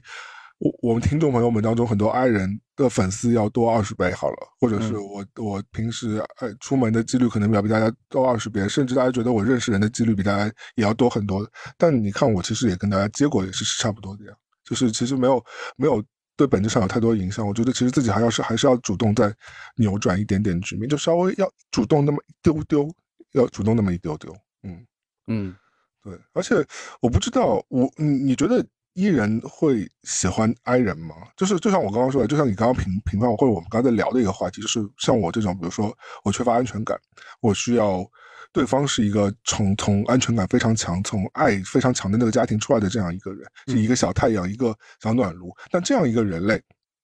他会喜欢在阴暗中爬行的 地下爬行的那个对啊鼹鼠这种动物嘛？就是他难道不应该去喜欢一只黄金猎犬吗？他也他可以，他们各有各的需求吧。因为有一些艺人可能从。他的互动当中，就是他释放能量中，然后我们接受了他的能量，然后我们从阴暗的地方走出来，然后他内心就会有那种成就感，或者他就觉得你很可爱，他就是要对你好，莫名其妙，这就是琼瑶小说里面写的那些啊，可不知道现实生活中有没有，可能有，我们不认识。我觉得你让我想到了有一个日本电影，安藤樱演的嘛，就他最早成名的那部叫《百万之恋》，百元之恋，百元之，就是他讲他变成拳击手的那故事，对不对？哦，贾玲不是要改这个版权吗？对，但他原先也是一个跟零点五的男人一样，是一个废柴，嗯，大龄女性嘛，对吧？我觉得可能我三炮有时候那种状态跟那时那种状况是有点像，而且我觉得那个零点五男人，虽然我觉得松田龙啊松田龙平演的这个角色太夸张了，但我觉得他他再往回来一点，其实是我们大家每个人的状态，嗯，就是他是他是那种就是完全把自己关在家里锁在家里的那种，但我觉得我觉得我们很多人就只是他。跟他有点趋向，但是或者跟安藤英有点那个角色也是有点趋向，但是就是还但是比他们稍微好一点点，但也没有好到哪里去。我觉得就是可能就是，所以这个电影其实还是蛮反映现实状况。当当你是那种状态，就是我刚刚说的，你是在地在阴暗的地下爬行的一只鼹鼠，你当然很希望有有一只黄金猎犬，有一只巡回犬，有一只热情满满的小狗小这样的人类来。突然间照耀你，对，让你就觉得说，哦，其实你走出来地下，你也可以在阳光下愉快的手牵手奔跑啊什么的。但是那个光源，那个那个人的驱动力要够强，他要爱你爱的足够，才能导致说你一次两次三次，就像马伊琍那个买鞋子一样，一次两次三次，在第五次第十次之后，你终于说你打开你自己，你才会愿意信任他，因为你也要建立这个信任的过程的嘛，你才会信任他，你才会把自己柔软那一面。打开来，然后去接进到自己的那个就是舒适圈之外，我觉得这是蛮可蛮可悲、蛮就是哀伤的一个一个事情，但是就是应该这样。那我们就 这个世界上希望哀好一点的艺人多一点吧，快来拯救我们，把我们从这个 肯定会有的。先从先从搭子开始，先从那个就是陌生朋友开始认识，虽然很难啊，但是就拜托我们身边的朋友就是互相介绍吧。然后多去参加一些聚会，吃饭其实很重要的，就是参加一些未必是两个人的局了，就是参加一些三人局。因为我有一个长辈，也不是长辈，有一个呃老大哥，他的方法就是是各种蹭，就是他首首先他自己没结婚嘛，但是呢，他的方式就是去不断的去靠近那些已经就是结了婚有家庭的，就是嗯。的人和他们聚会，和他们不尴尬吗？我最近就觉得有点尴尬，就是比如说我，嗯，我接下来圣诞节他都破出了这个，他就破出了这个心魔，他就豁出去了，就尴尬算什么？他就是一个坎迈出去了。你的冲着的目标是充实自己的生活，因为你像如果他一个人的话，他也交不到更多新的好朋友了。然后他就就是抱各种家庭的大腿，三口之家、五口之家聚会的时候带上他，然后和他的他们的那些小朋友做他们的好叔叔，让那不是我吗？我现在做的事情吗？对，让这些小朋友就是写下那个保证书，以后就就养老送终，都会给他。然后对这些小朋友他不会呢，肯定不会啊。但是他 就就威胁这些小朋友嘛，说你不要这个我的新的那个店那个小天才手表就不买给你了。然后他就用各种威逼利诱嘛。他的方法也是一种啊，但他得到了现在有阶段性的成果吗？目前看起来是很幸福的，因为就是这个也是相互的嘛。幸福指是什么？是指他说他是蹭，但但他其实他也是在付出，他会带他的所有的买新买的电子设备啊，或者录影设备啊，那不就是我吗？定一个什么旅行的整个过程，然后带一家人去啊，然后那家人也也会做好吃的给他，然后聚会的时候叫上他。那就是我呀，那我现在我跟露露他们就是这个样子的呀，就是他们。现在就带上一个，有点像，有点像，但是就说脱衣了。但我那个久而久之，你会觉得，嗯，我不知道，就是我我这样我讲又又会变太矫情。但是我觉得我不得不聊一下，就说这个事情也有很多很会自怜自哀的部分，就是微妙的地方。第一，你永远不会成为那个家庭当中一个非常无可取代和重要角色，因为你永远是脱衣嘛，对吧？就是你跟他家庭里边人关系再好，但是人家是有那个家。庭的关系，哪怕呃他们是必须那个有这个关系在，你是一个就是客人，你还是一个加一，就是但而嗯且很多时候，虽然我们大家有时候觉得说你这种情绪是不是多余的，但是你在那个别人和美快乐的那个合家团聚的那个场景当中，你的确会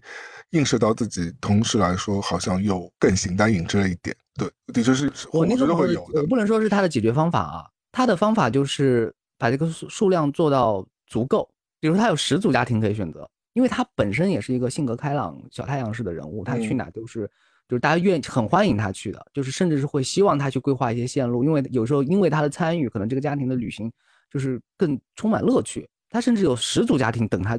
就是去拥抱，你看开心快乐。你看我我我我们他就不是真正的爱人嘛，真正的爱人就是会觉得说我，就是往往你会觉得说你尽心尽力，你策划了一切，其实到最后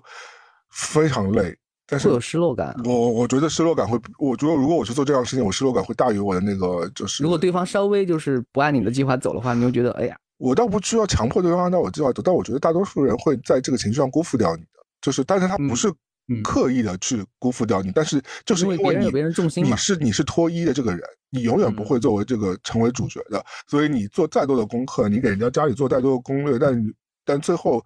你是会被有意无意的忽忽略掉这个情感的。我就是不想这这件事情发生，所以我是绝对不会去做这个事情的。我一想我就可以想到，因为我比较 I，相对来说在这个事情上比较 I 嘛，所以你说那个大哥是比较 E 的，那我我是愿意能够理解。但是如果 I 的人，如果跟我一样的人的话，我觉得我不建议大家去做这个事情。到时候你做完之后，你会觉得更痛苦的，你会觉得说，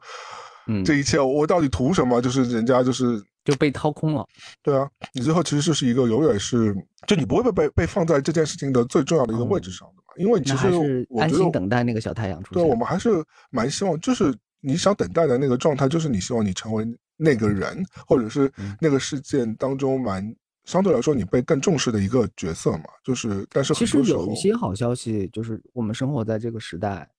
其实可以替代那种交际的方式越来越多。虽然这种东西未必是健康的，比如说游戏啊、互联网啊，然后刷短视频啊，或者看网飞的剧，啊或者是玩一些虚拟的恋爱游戏，或者去看一些就是一些特别的频道，反正都能够让你沉溺那是缓其中解嘛暂时忘记。嗯那缓解选择够嗯足够多之外，就是说你内心就不想出门的那个 情绪就会更大了。就是我在家里面已经有这么多好玩的了，你有你你有迷你 pad，你有就你看，你看，，我觉得你看我嘛，就是你拿我做例子嘛，就是我有我我用 Pad 看书对吧？我有 Kindle 对吧？我有嗯大的 iPad 可以那个恋情对吧？你有我电影会员，对我有我有好几个那个线上的会员对吧？Netflix 啊、嗯 Apple TV，我还有那个幺幺五的 二十年的那个会员对吧？然后还有还有无尽的网盘里边的资源只要你愿意，你的时间是很容易就投入进去的嘛。对，就是如果我这些东西我都可以完全尽诚意的，就是而且我每件事情我都做的，我游戏我也打，我们还没有说买东西这个事情呢，就是刚刚那些休闲活动。对啊，这些我都在做，everything 我都在做。但是我为什么你还是会会 somehow 你会觉得空虚、寂寞、冷呢？就是因为还是要个个搭子这个替代不了真实的温暖的，对吧？人家以前社会动物莫文蔚不是说什么一碗汤，人家就是十二楼的莫文蔚嘛，就那那首歌，就是不就是就是需要有一个嗯、呃真实的灵魂和灵魂之间的沟通嘛？当然，呃，physical 就肉身之间的沟通也是非常重要的，就是你其实是需要这个部分的。就像我前面 call back 我前面我说我最近在聊天的那个人，我也是非常。觉得他其实，在有些部分是跟我很像的，因为我那天问他，我说，其实他住在曼哈顿的中城嘛，就是我以前住的这个地方，其实根本不缺，他想找些人出来玩乐的话，其实是很容易的嘛。他说，他也不在乎找那些人，他其实他要找一个配对到的人，但是同时来说，他又没说我可能会是一个他的配对到的人，所以那我也不接这个茬，所以就就，但是我其实提出一个理论，嗯让我思考了一下。你说，就是用我们用工作来比喻了，比如说你现在是一个博士后的一个这样一个水平和文凭，你拿到那个社会上去求职的话，这个公司其实，呃，能够接住的公司其实没那么多。对。但如果你把这个文凭换成高中文凭，就我们先不讨论这个工作到底好不好，或者是嗯它是不是体体力劳动什么的，你换成高中文凭，然后放在这个市场上，然后会突然就多很多选择。先不说这些选择是好是坏啊，嗯，但但选择就是开始有了。嗯，就是说，可能在情感关系认知上，你已经到了一定的水平，还有一些审美的角度，导致于你在接面对新关系的时候，能够一眼看穿对方的缺点。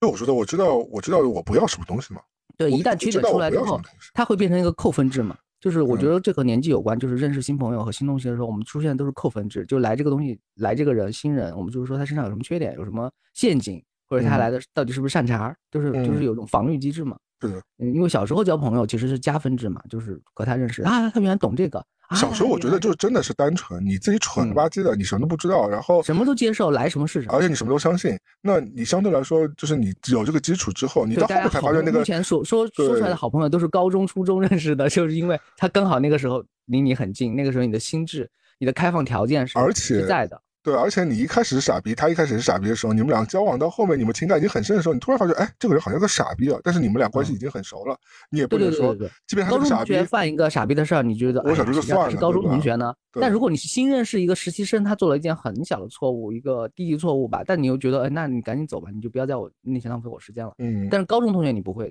这样来，就是我现在往往是在建立深厚关系之前，深厚的帮顶之前，我就发觉对方是个傻逼了。那。那这个我就没有情感牌可以打了嘛？那我就我就只能我自己全身而退，或者让他全身而退。所以这个其实是就变成了一个呃非常尴尬的一个事情。显得太精明或者防火墙太高了，是吧？我都觉得我不是显得太精明，就是我这个是一个下意识的东西。我不我我也不想这个样子，我不想。你的另外一部分的意志就是就是其实你的已经产生另外一个 AI 了，就是当对方来的时候，那个 AI 先帮你进行一番排查。这个一堆的都不行，然后你内心说，嗯，你好歹留一两个给我，让我看两眼。对我有时候真的会觉得，就我很讨厌这个部分的，就是但是但是这个没办法，那你的你这个是自动打开了一个，等于说一个防火墙就有了，这是一个防火墙，对对。而且说实话，我自己形容的太像公主了，就是 那个勇士要翻。我不觉得，我不觉得，就是你就像我们刚刚讲的马伊琍的例子，我反而我就不觉得，我我反而要反过来。说这其实是你恰恰你是觉得你自己资本太少而导致的一个防御机制，因为你可以被骗的东西太少，你身上有的爱，你给出去的爱和关心其实是有限的，你不是一个足够脆弱，然后才会显得像个公主，但不是公主。所以我得我得用防火墙先过滤掉一些垃圾人，让我不要在他们身上浪费时间和浪费我的爱和浪费我的。那个关爱和精力，就是因为我这些东西非常有限，我从原生家庭获得这些资源是有限的。我这颗太阳非常小，我非常的我只有六十度，还是少啊？我不是那个三万度的太阳，所以就是，所以就是我得非常防着一些。就是那如果今天我不是说所有人过来跟我予取予求，我都能满足掉。我满足了这个人之后，如果那个人如果辜负我的话，我会受伤很久的。这是这是我。我觉得不一样的地方，反而不是因为我是一个小公主，我高高在上，我很孤傲。我觉得我不是这种心情的，我就是因为我觉得我能给的情绪很少，我就是我我能给出来的东西很少，我的物质给的也很有限，我的爱也很有限。但我在很想在很有限的当中，对那些值得的人给到他们最好的东西。但是你想看，我一旦就被这样一个值得的人背叛的话，对我来说，他的承受打击是非常大的呀，对吧？我想起了一部就是没有那么红的郭采洁演的电影，嗯，好像叫《Love》。柳承哲导的，他不是有一句经典台词吗？是不是多段式那个电电影是吧？那个电影还有彭于晏啊什么？对对对。那个郭采洁不是就说啊，是啊，我很爱闹别扭，就是我很脆弱，或者我怎么怎么样，说了很多前提条件，然后说难道我就不值得被爱吗？对啊。下面的弹幕就是说，不然呢？然后但是我觉得郭采洁的她的情绪又是很真切的，就是她还是想得到你新的朋友和感觉。我知道我内心有这些就是。缺点，因为这么多年也改不过来了，但是我内心还是希望就是。得到一份新的感情，而且郭采洁还是郭采洁，我们都是一些，对，我 你是你是那个就是布鲁克林的郭采洁，嗯，我们是郭采妹吧之类的，就 是一个就是差了一个名字就差很多这种，那个脸都不一样。对，郭采洁怎么着的你都可以原谅他，就像我们最最近一直在开玩笑说金城武怎么着的你都可以原谅他，对吧？因为他是金城武，他真的是帅，就是他在这个地方他就是他有天赋异禀的东西。那我们因为金城武对于我们来说是符号，金城武身边的人未未必能够是是是，我们就举个例子吧，就是就是我们讲说我们都还没有金城武的。美貌呢，就是你也没有金城武的钱，你是你这些都没有，这个情况之下，你还要这个要求那个要求，那你当然什么都没获得。这个老天很已经很公平了，好吗？就是你有希望的解法，我我相信你还是在这个康庄大道走的还是可以的，就是成为一个小型网红，就你就不能红到爆，红到爆就会出现舆论危机，就会塌房，就会被一些其他的就是呃劣质的粉丝盯上。你就是红到就是刚好让。想对你好的人认识到你，然后可以和你产生互动。我觉得大家可以去试试这个，或者是你哪怕不自己去铺，因为我现在也不自己铺，我就是抛一些我自己想知道的东西嘛。但是，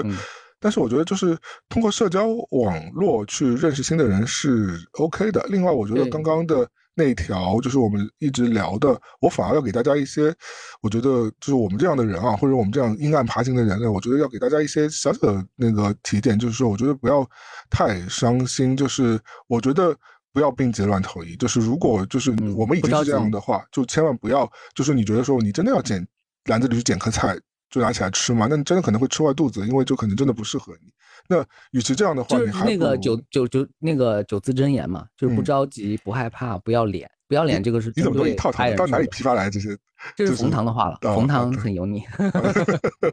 对，反正就是就是我觉得就是已经是这样了，就是都已经是这样一个状况的话，那你反而就不要太。或者是不要，就是太觉得说这是有问题。那反而我觉得这其实是一个，我觉得啊，人进化到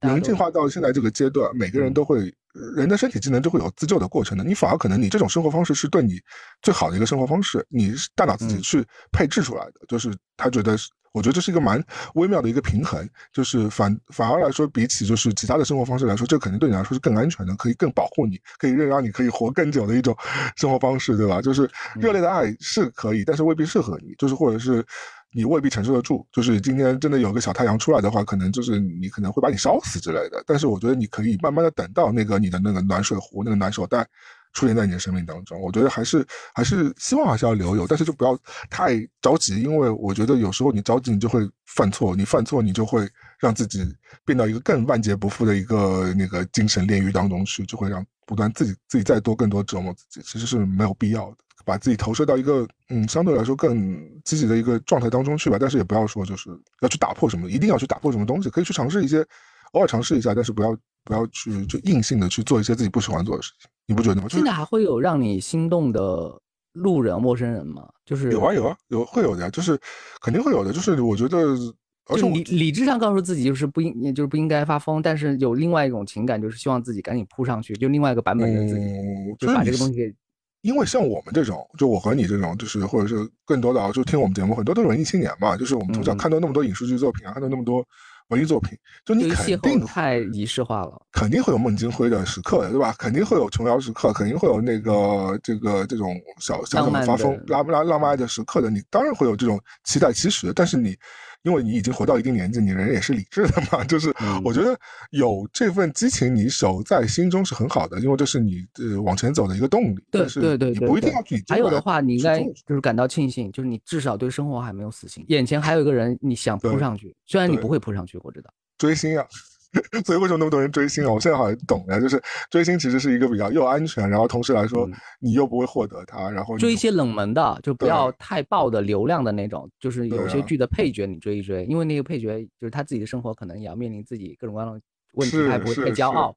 然后他有些周边也很便宜。然后你就去，不会你就去挖一些什么美剧啊、英剧的那些配角，你是喜欢对，就是说明说明他可能真的还单身呢，说明你真的有一天你到了伦敦或者到了纽约，你还跟到洛杉矶，你跟这个人见到，你们俩就促成一段真的姻缘了呢，也有可能，有概率，有概率，有概率的。对啊，就是你不要喜欢一线，然后不要去喜欢汤姆克鲁斯了，对吧？就 不要去喜欢那个就基基努里维斯了，这种就是太一一线看了。基努里维斯都有那个悲伤时刻啊，他都在地铁一个人在那，对吧？你真的和他待在一起的话，说不定三五天你也就烦了。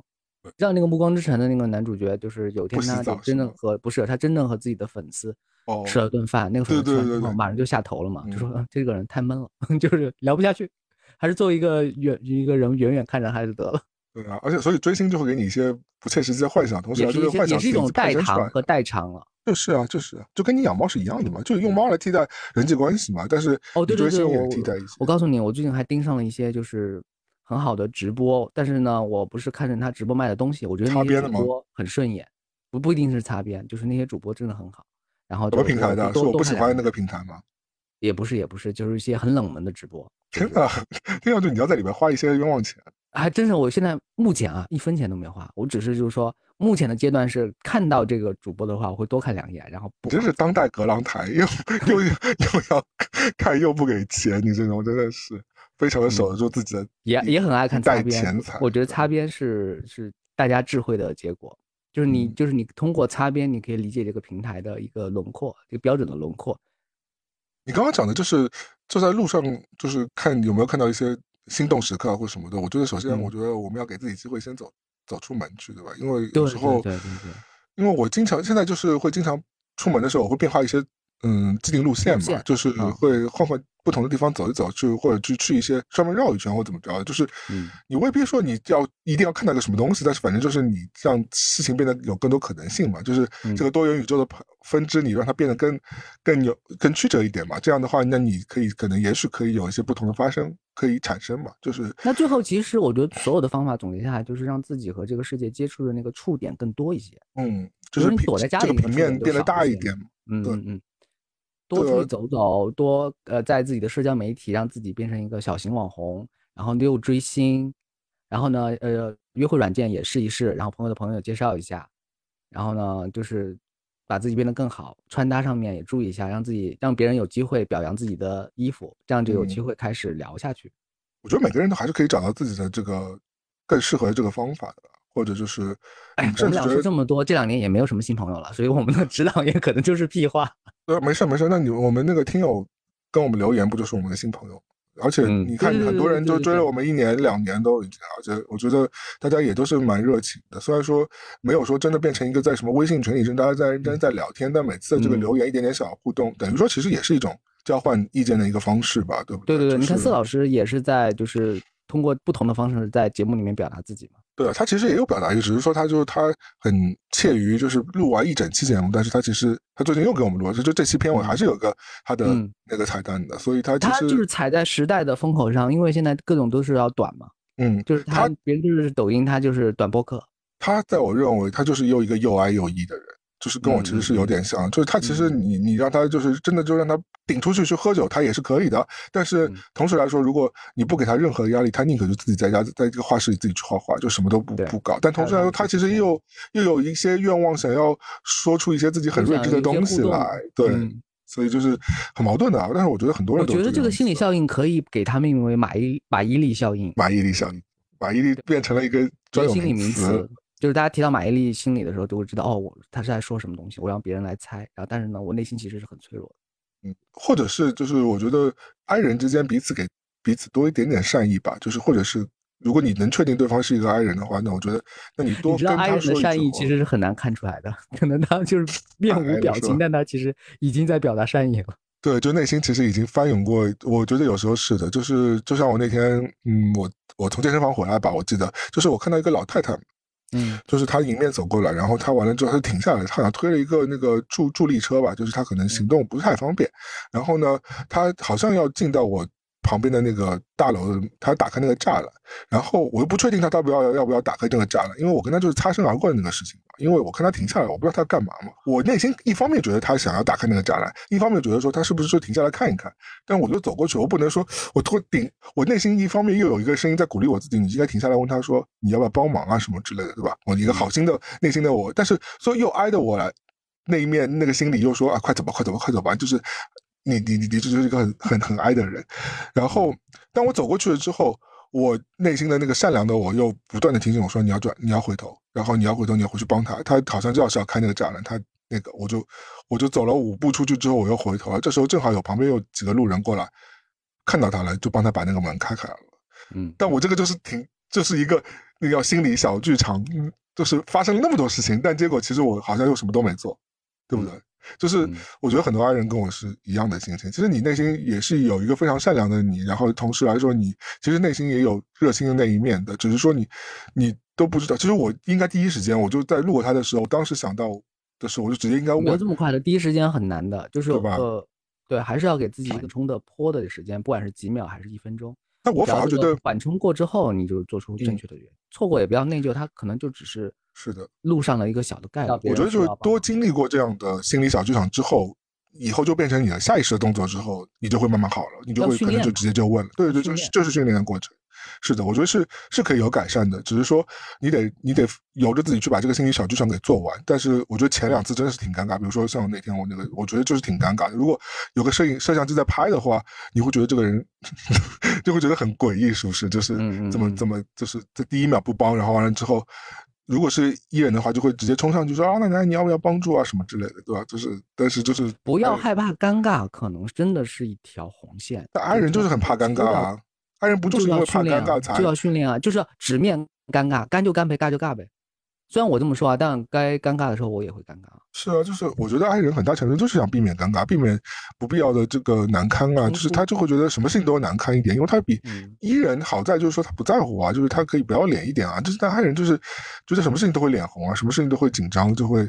都会有情绪啊，这才是问题症结所在。你刚说的一点真的就是大家训练一下自己吧，就是偶尔训练一下自己，就是让自己逼迫一下，不勉强，就是力所能能及的去对触碰这个世界。对，所以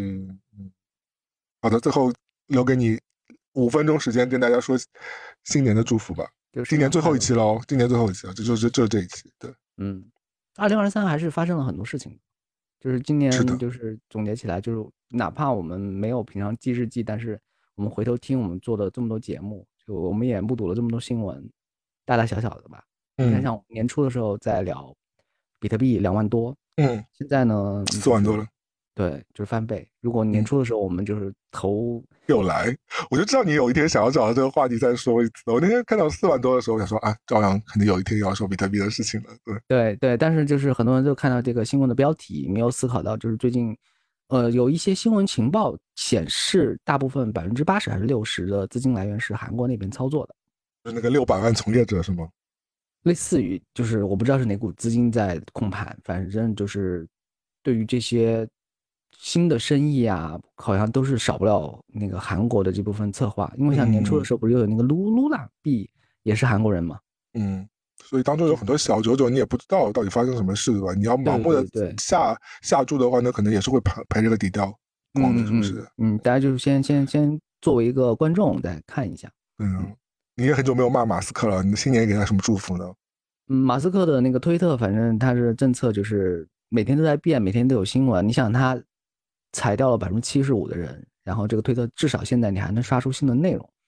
就证明可能就是大家又在回头就结果论嘛，就觉得哎，当初马斯克这个做的也没错呀，然后就是在调侃，未必啊，就是我们再把这个时间线放长一点，就是可以得到新的答案。因为他那个也是一家独大的企业，当时是在那个领域当中，在这种领域当中，的确是。因为有些东西富豪是可以任性的，然后他后面的所有的借口和说辞是公司可以给他编的。我们看那个《继承之战》，也表达这个观点，就是可能有时候大家就拍脑袋想了一个决策，但但后面的那些各种财务公司啊，把这个决策的那个漏洞给堵满。所以今年最重要的主题就是这个世界是个草台班子。但是大家一直在说这一句话，但其实这句话是有后半句的啊？还有吗？后半句是什么？后半句其实也是，就是大家后面写总结出来的，就是并不是一开始就有的。第一句是这个世界是个草台班子，然后后面一句是总有人在缝缝补补。嗯，就是我们还是在挨人吗？对对，又切入今天主题了，就是缝缝补补之后，这个世界运转的轮子还是一点点往前走。比如说前几天，不是北京不是地铁，就是突然就出现一些状况，然后就是就坐这个地铁的人，就是我们从一个漫威世界的角度上来说，就是我们现在看到的新闻是可能是某些信号出现问题，但是如果是漫威在写这个事情的话，他可能就是一个蜘蛛侠在。对我那天还在跟发生一些情况。对，那天还在跟李老师说，我说你看蜘蛛侠，我看那个新闻，我觉得那个蜘蛛侠那个蜘蛛侠这个对那个轻轨火车的那个名场面，大家印象很深刻。对啊，但那部很多人可能没看过，因为是二十年前的电影。对，大家 可以去搜一搜。所以就是当新闻传递到我们眼前的时候，可能它中间已经就是经过很多道手了，很多情报和细节我们都看不到。嗯，我们身边的故事自己也是这样的，我们自己身边发生了很多状况，但很多状况和细节没有办法一次性向大家说清楚。嗯所以这个世界看上去是一个草台班子，我们尽量做那个缝缝补补的人。大家二零二四就是二零二三，可以顺利度过。我们的听众朋友们也希望在来年也可以跟我们进行新一轮的陪伴吧，对吧？目前还没有收掉这个节目，两个节目都没有收掉，都反正现在还能够持续的做。没有收掉的根本原因是因为它的成本足够低。是，没有没有什么成本，对，也不需要。如果这个节目是一个视频节目，可能我们两个大概做三期就。就坚持不下去了，就草草台班子都顶不住了，是吧？不是你上了一半的字幕之后就开始摔键盘，就是我干嘛要做这个没有收益的节目？对，就是反正在这个节目制作的过程当中，我们每个参与的人其实都有受益的，我觉得，对吧？就是至少抒发了自己一些没那么成熟的小建议啊，或者那至少粘合了我们之间的友谊啊。就如果没有这个节目的话，我们交流真的不会这么多，不会花两个小时在聊天呀。对，哪怕你现在跟自己真的生生活当中朋友，你也很少说去打一两个小时电话，很少吧，不太会有这种。很少很少。对，就就算是讲，你很快，嗯，就是其实你反而是在做节目当中，反而就把一些话题变得更深入一点，或者是因为节目会促进你采取一些行动。比如说你去看露露老师，你就会有一个出发点，说，哎，我就是先，当然有意就是先见见他，然后呢叙叙旧，这个是前提。我们可以顺便做期节目，然后大家在这个节目里面又开始聊，又开始深入聊。因为就如果没有节目的话，大家聊天就就是散状物嘛，就零散。对，而且就一旦聊不下去就挂电话了嘛，对吧？但做节目你是有责任感在那，你要把那个节目这个时长还是要撑一撑的，还要再撑一说点废话。对对对对对，反正今年就那么不好不坏的结束了。反正那我也希望听众朋友明年大家跟我们一样都可以继续看更多希望吧，然后去更多新的地方。旅游也好，旅居也好，或者换个工作环境也好，嗯嗯，就没有交往到新的人的话，那明年我们也就跟我一样吧。我希望大家也可以。明年是龙年，可以的，没问题的，我觉得，嗯嗯，总是可以等到一个你的自己的太阳等不到，你就等到我是说的那个暖水袋嘛，我觉得应该是可以有的，对不对？暖宝宝总是总不记得可总记得可以有的吧，对不对？虽然一次性，嗯，认识一些新朋友。好的，那今年就这样，祝大家年底。顺遂，新年快乐！今年还有个新的趋势，就是我看见很多网红都变成网黄，我不知道这是好消息还是坏消息，算是彩蛋吧。那我是威力，我是赵阳，我们明年再见，拜拜！明年再见，圣诞快乐，拜拜，拜拜。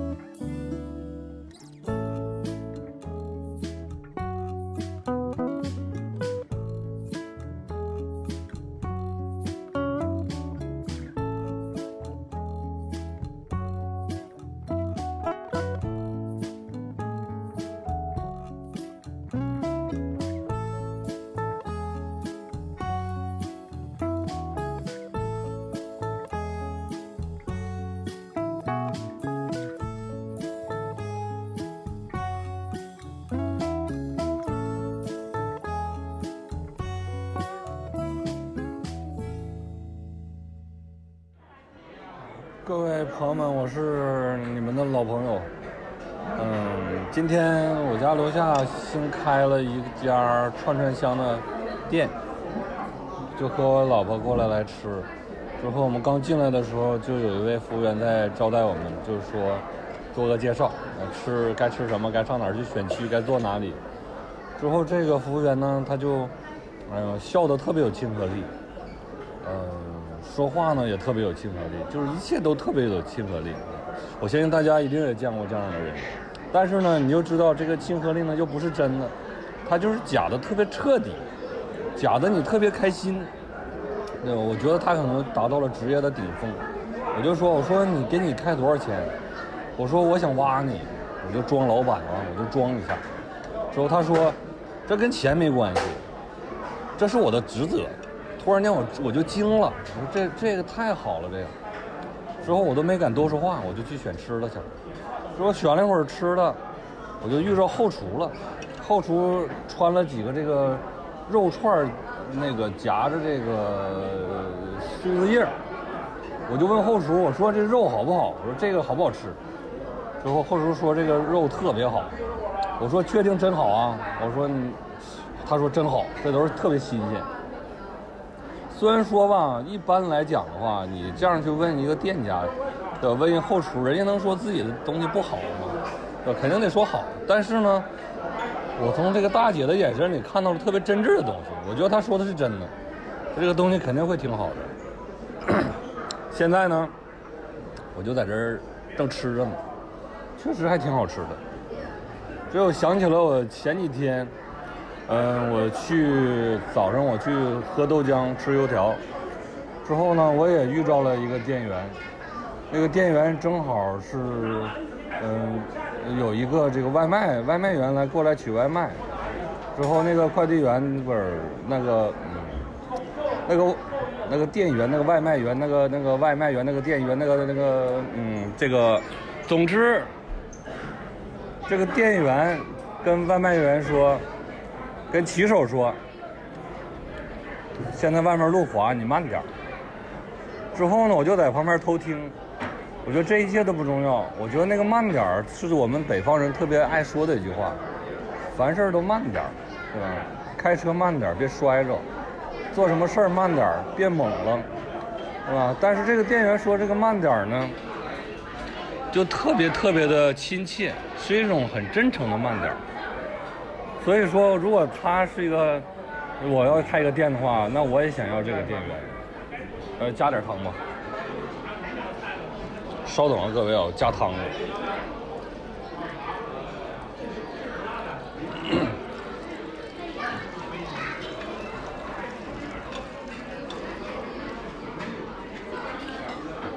哎呀，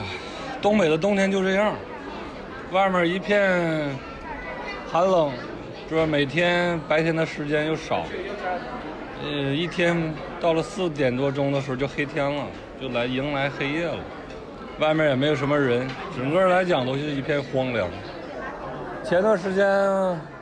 呃，我老婆带着孩子去海南了，我岳父岳母在那儿。之后我老婆回来了，孩子没回来。孩子说我不想回去，我想在这儿玩。在这儿之后呢，这儿的天气好，索性就找了一个幼儿园，在海南上了幼儿园。呃，从小他就知道，呃，北方冬天的时候就太冷了，不能出去玩儿，就就很不很不理想的一个状态是。确实，我是一个北方人，每到一个冬天的时候，我就会感到这个城市是一片荒凉，一片落寞，什么东西都死了，完全没有生机，只是人在努力在这生活着。但是你会发现，这可能也是一种恩赐吧。就相当于你每次都能感受一次死亡之后呢，每次到了春天的时候，你都会重新再来，呃，新生一下的感觉。这就特别像，嗯，像什么呢？爱像什么像什么吧。啊啊！前几天我给我给我早上也是早上起来，我就特别想给我的一个老师打电话。呃，因为他前段时间身体不太好，之后呢，我。起来之后就特别想给他打个电话，就想问问他怎么样。但是我知道他可能在忙着别的事儿呢，但是我就做不到。我就是想赶快给他打个电打个电话。说果然我打个电话，我问他我说你你怎么干嘛呢？他说我正在吃饭呢。我说我真不好意思，我知道你可能忙着呢，但是呢我就想给你打个电话问你好不好。完了老师说我挺好的，我说那就好。我说你快吃饭吧。啊，前段时间。然后打完这电话之后，我就紧接着给姚老师打，呃，姚老师说也没接。后来一打通，我说我没什么事儿，我就想问问好。姚老师说我正在洗澡。我我说那没事儿，我没什么别的事儿，我就想问问好。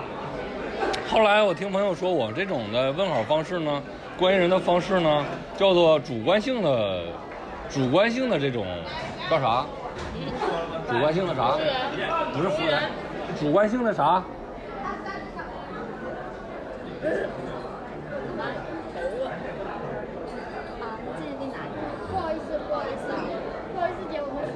没事没事那头发我都吃了，没事没事没关系，没关系没关系，快走吧。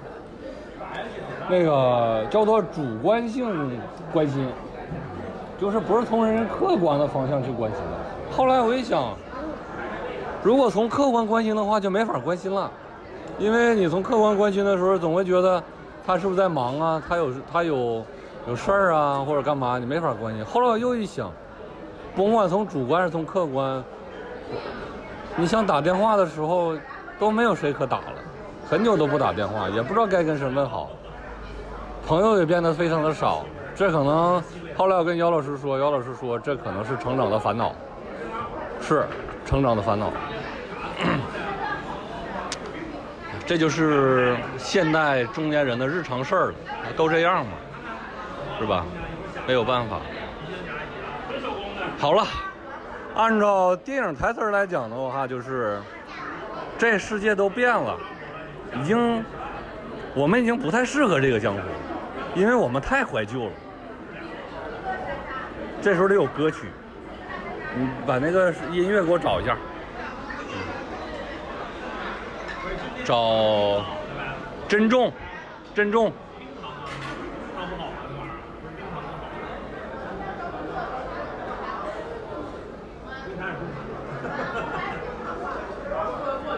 大点声。行好给我来没事没事没事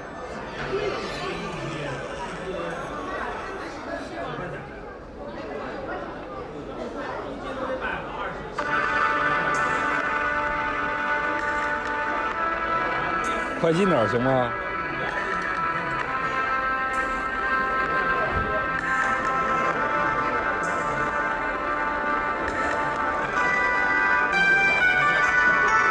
哎，从这儿开始剪辑就可以啊。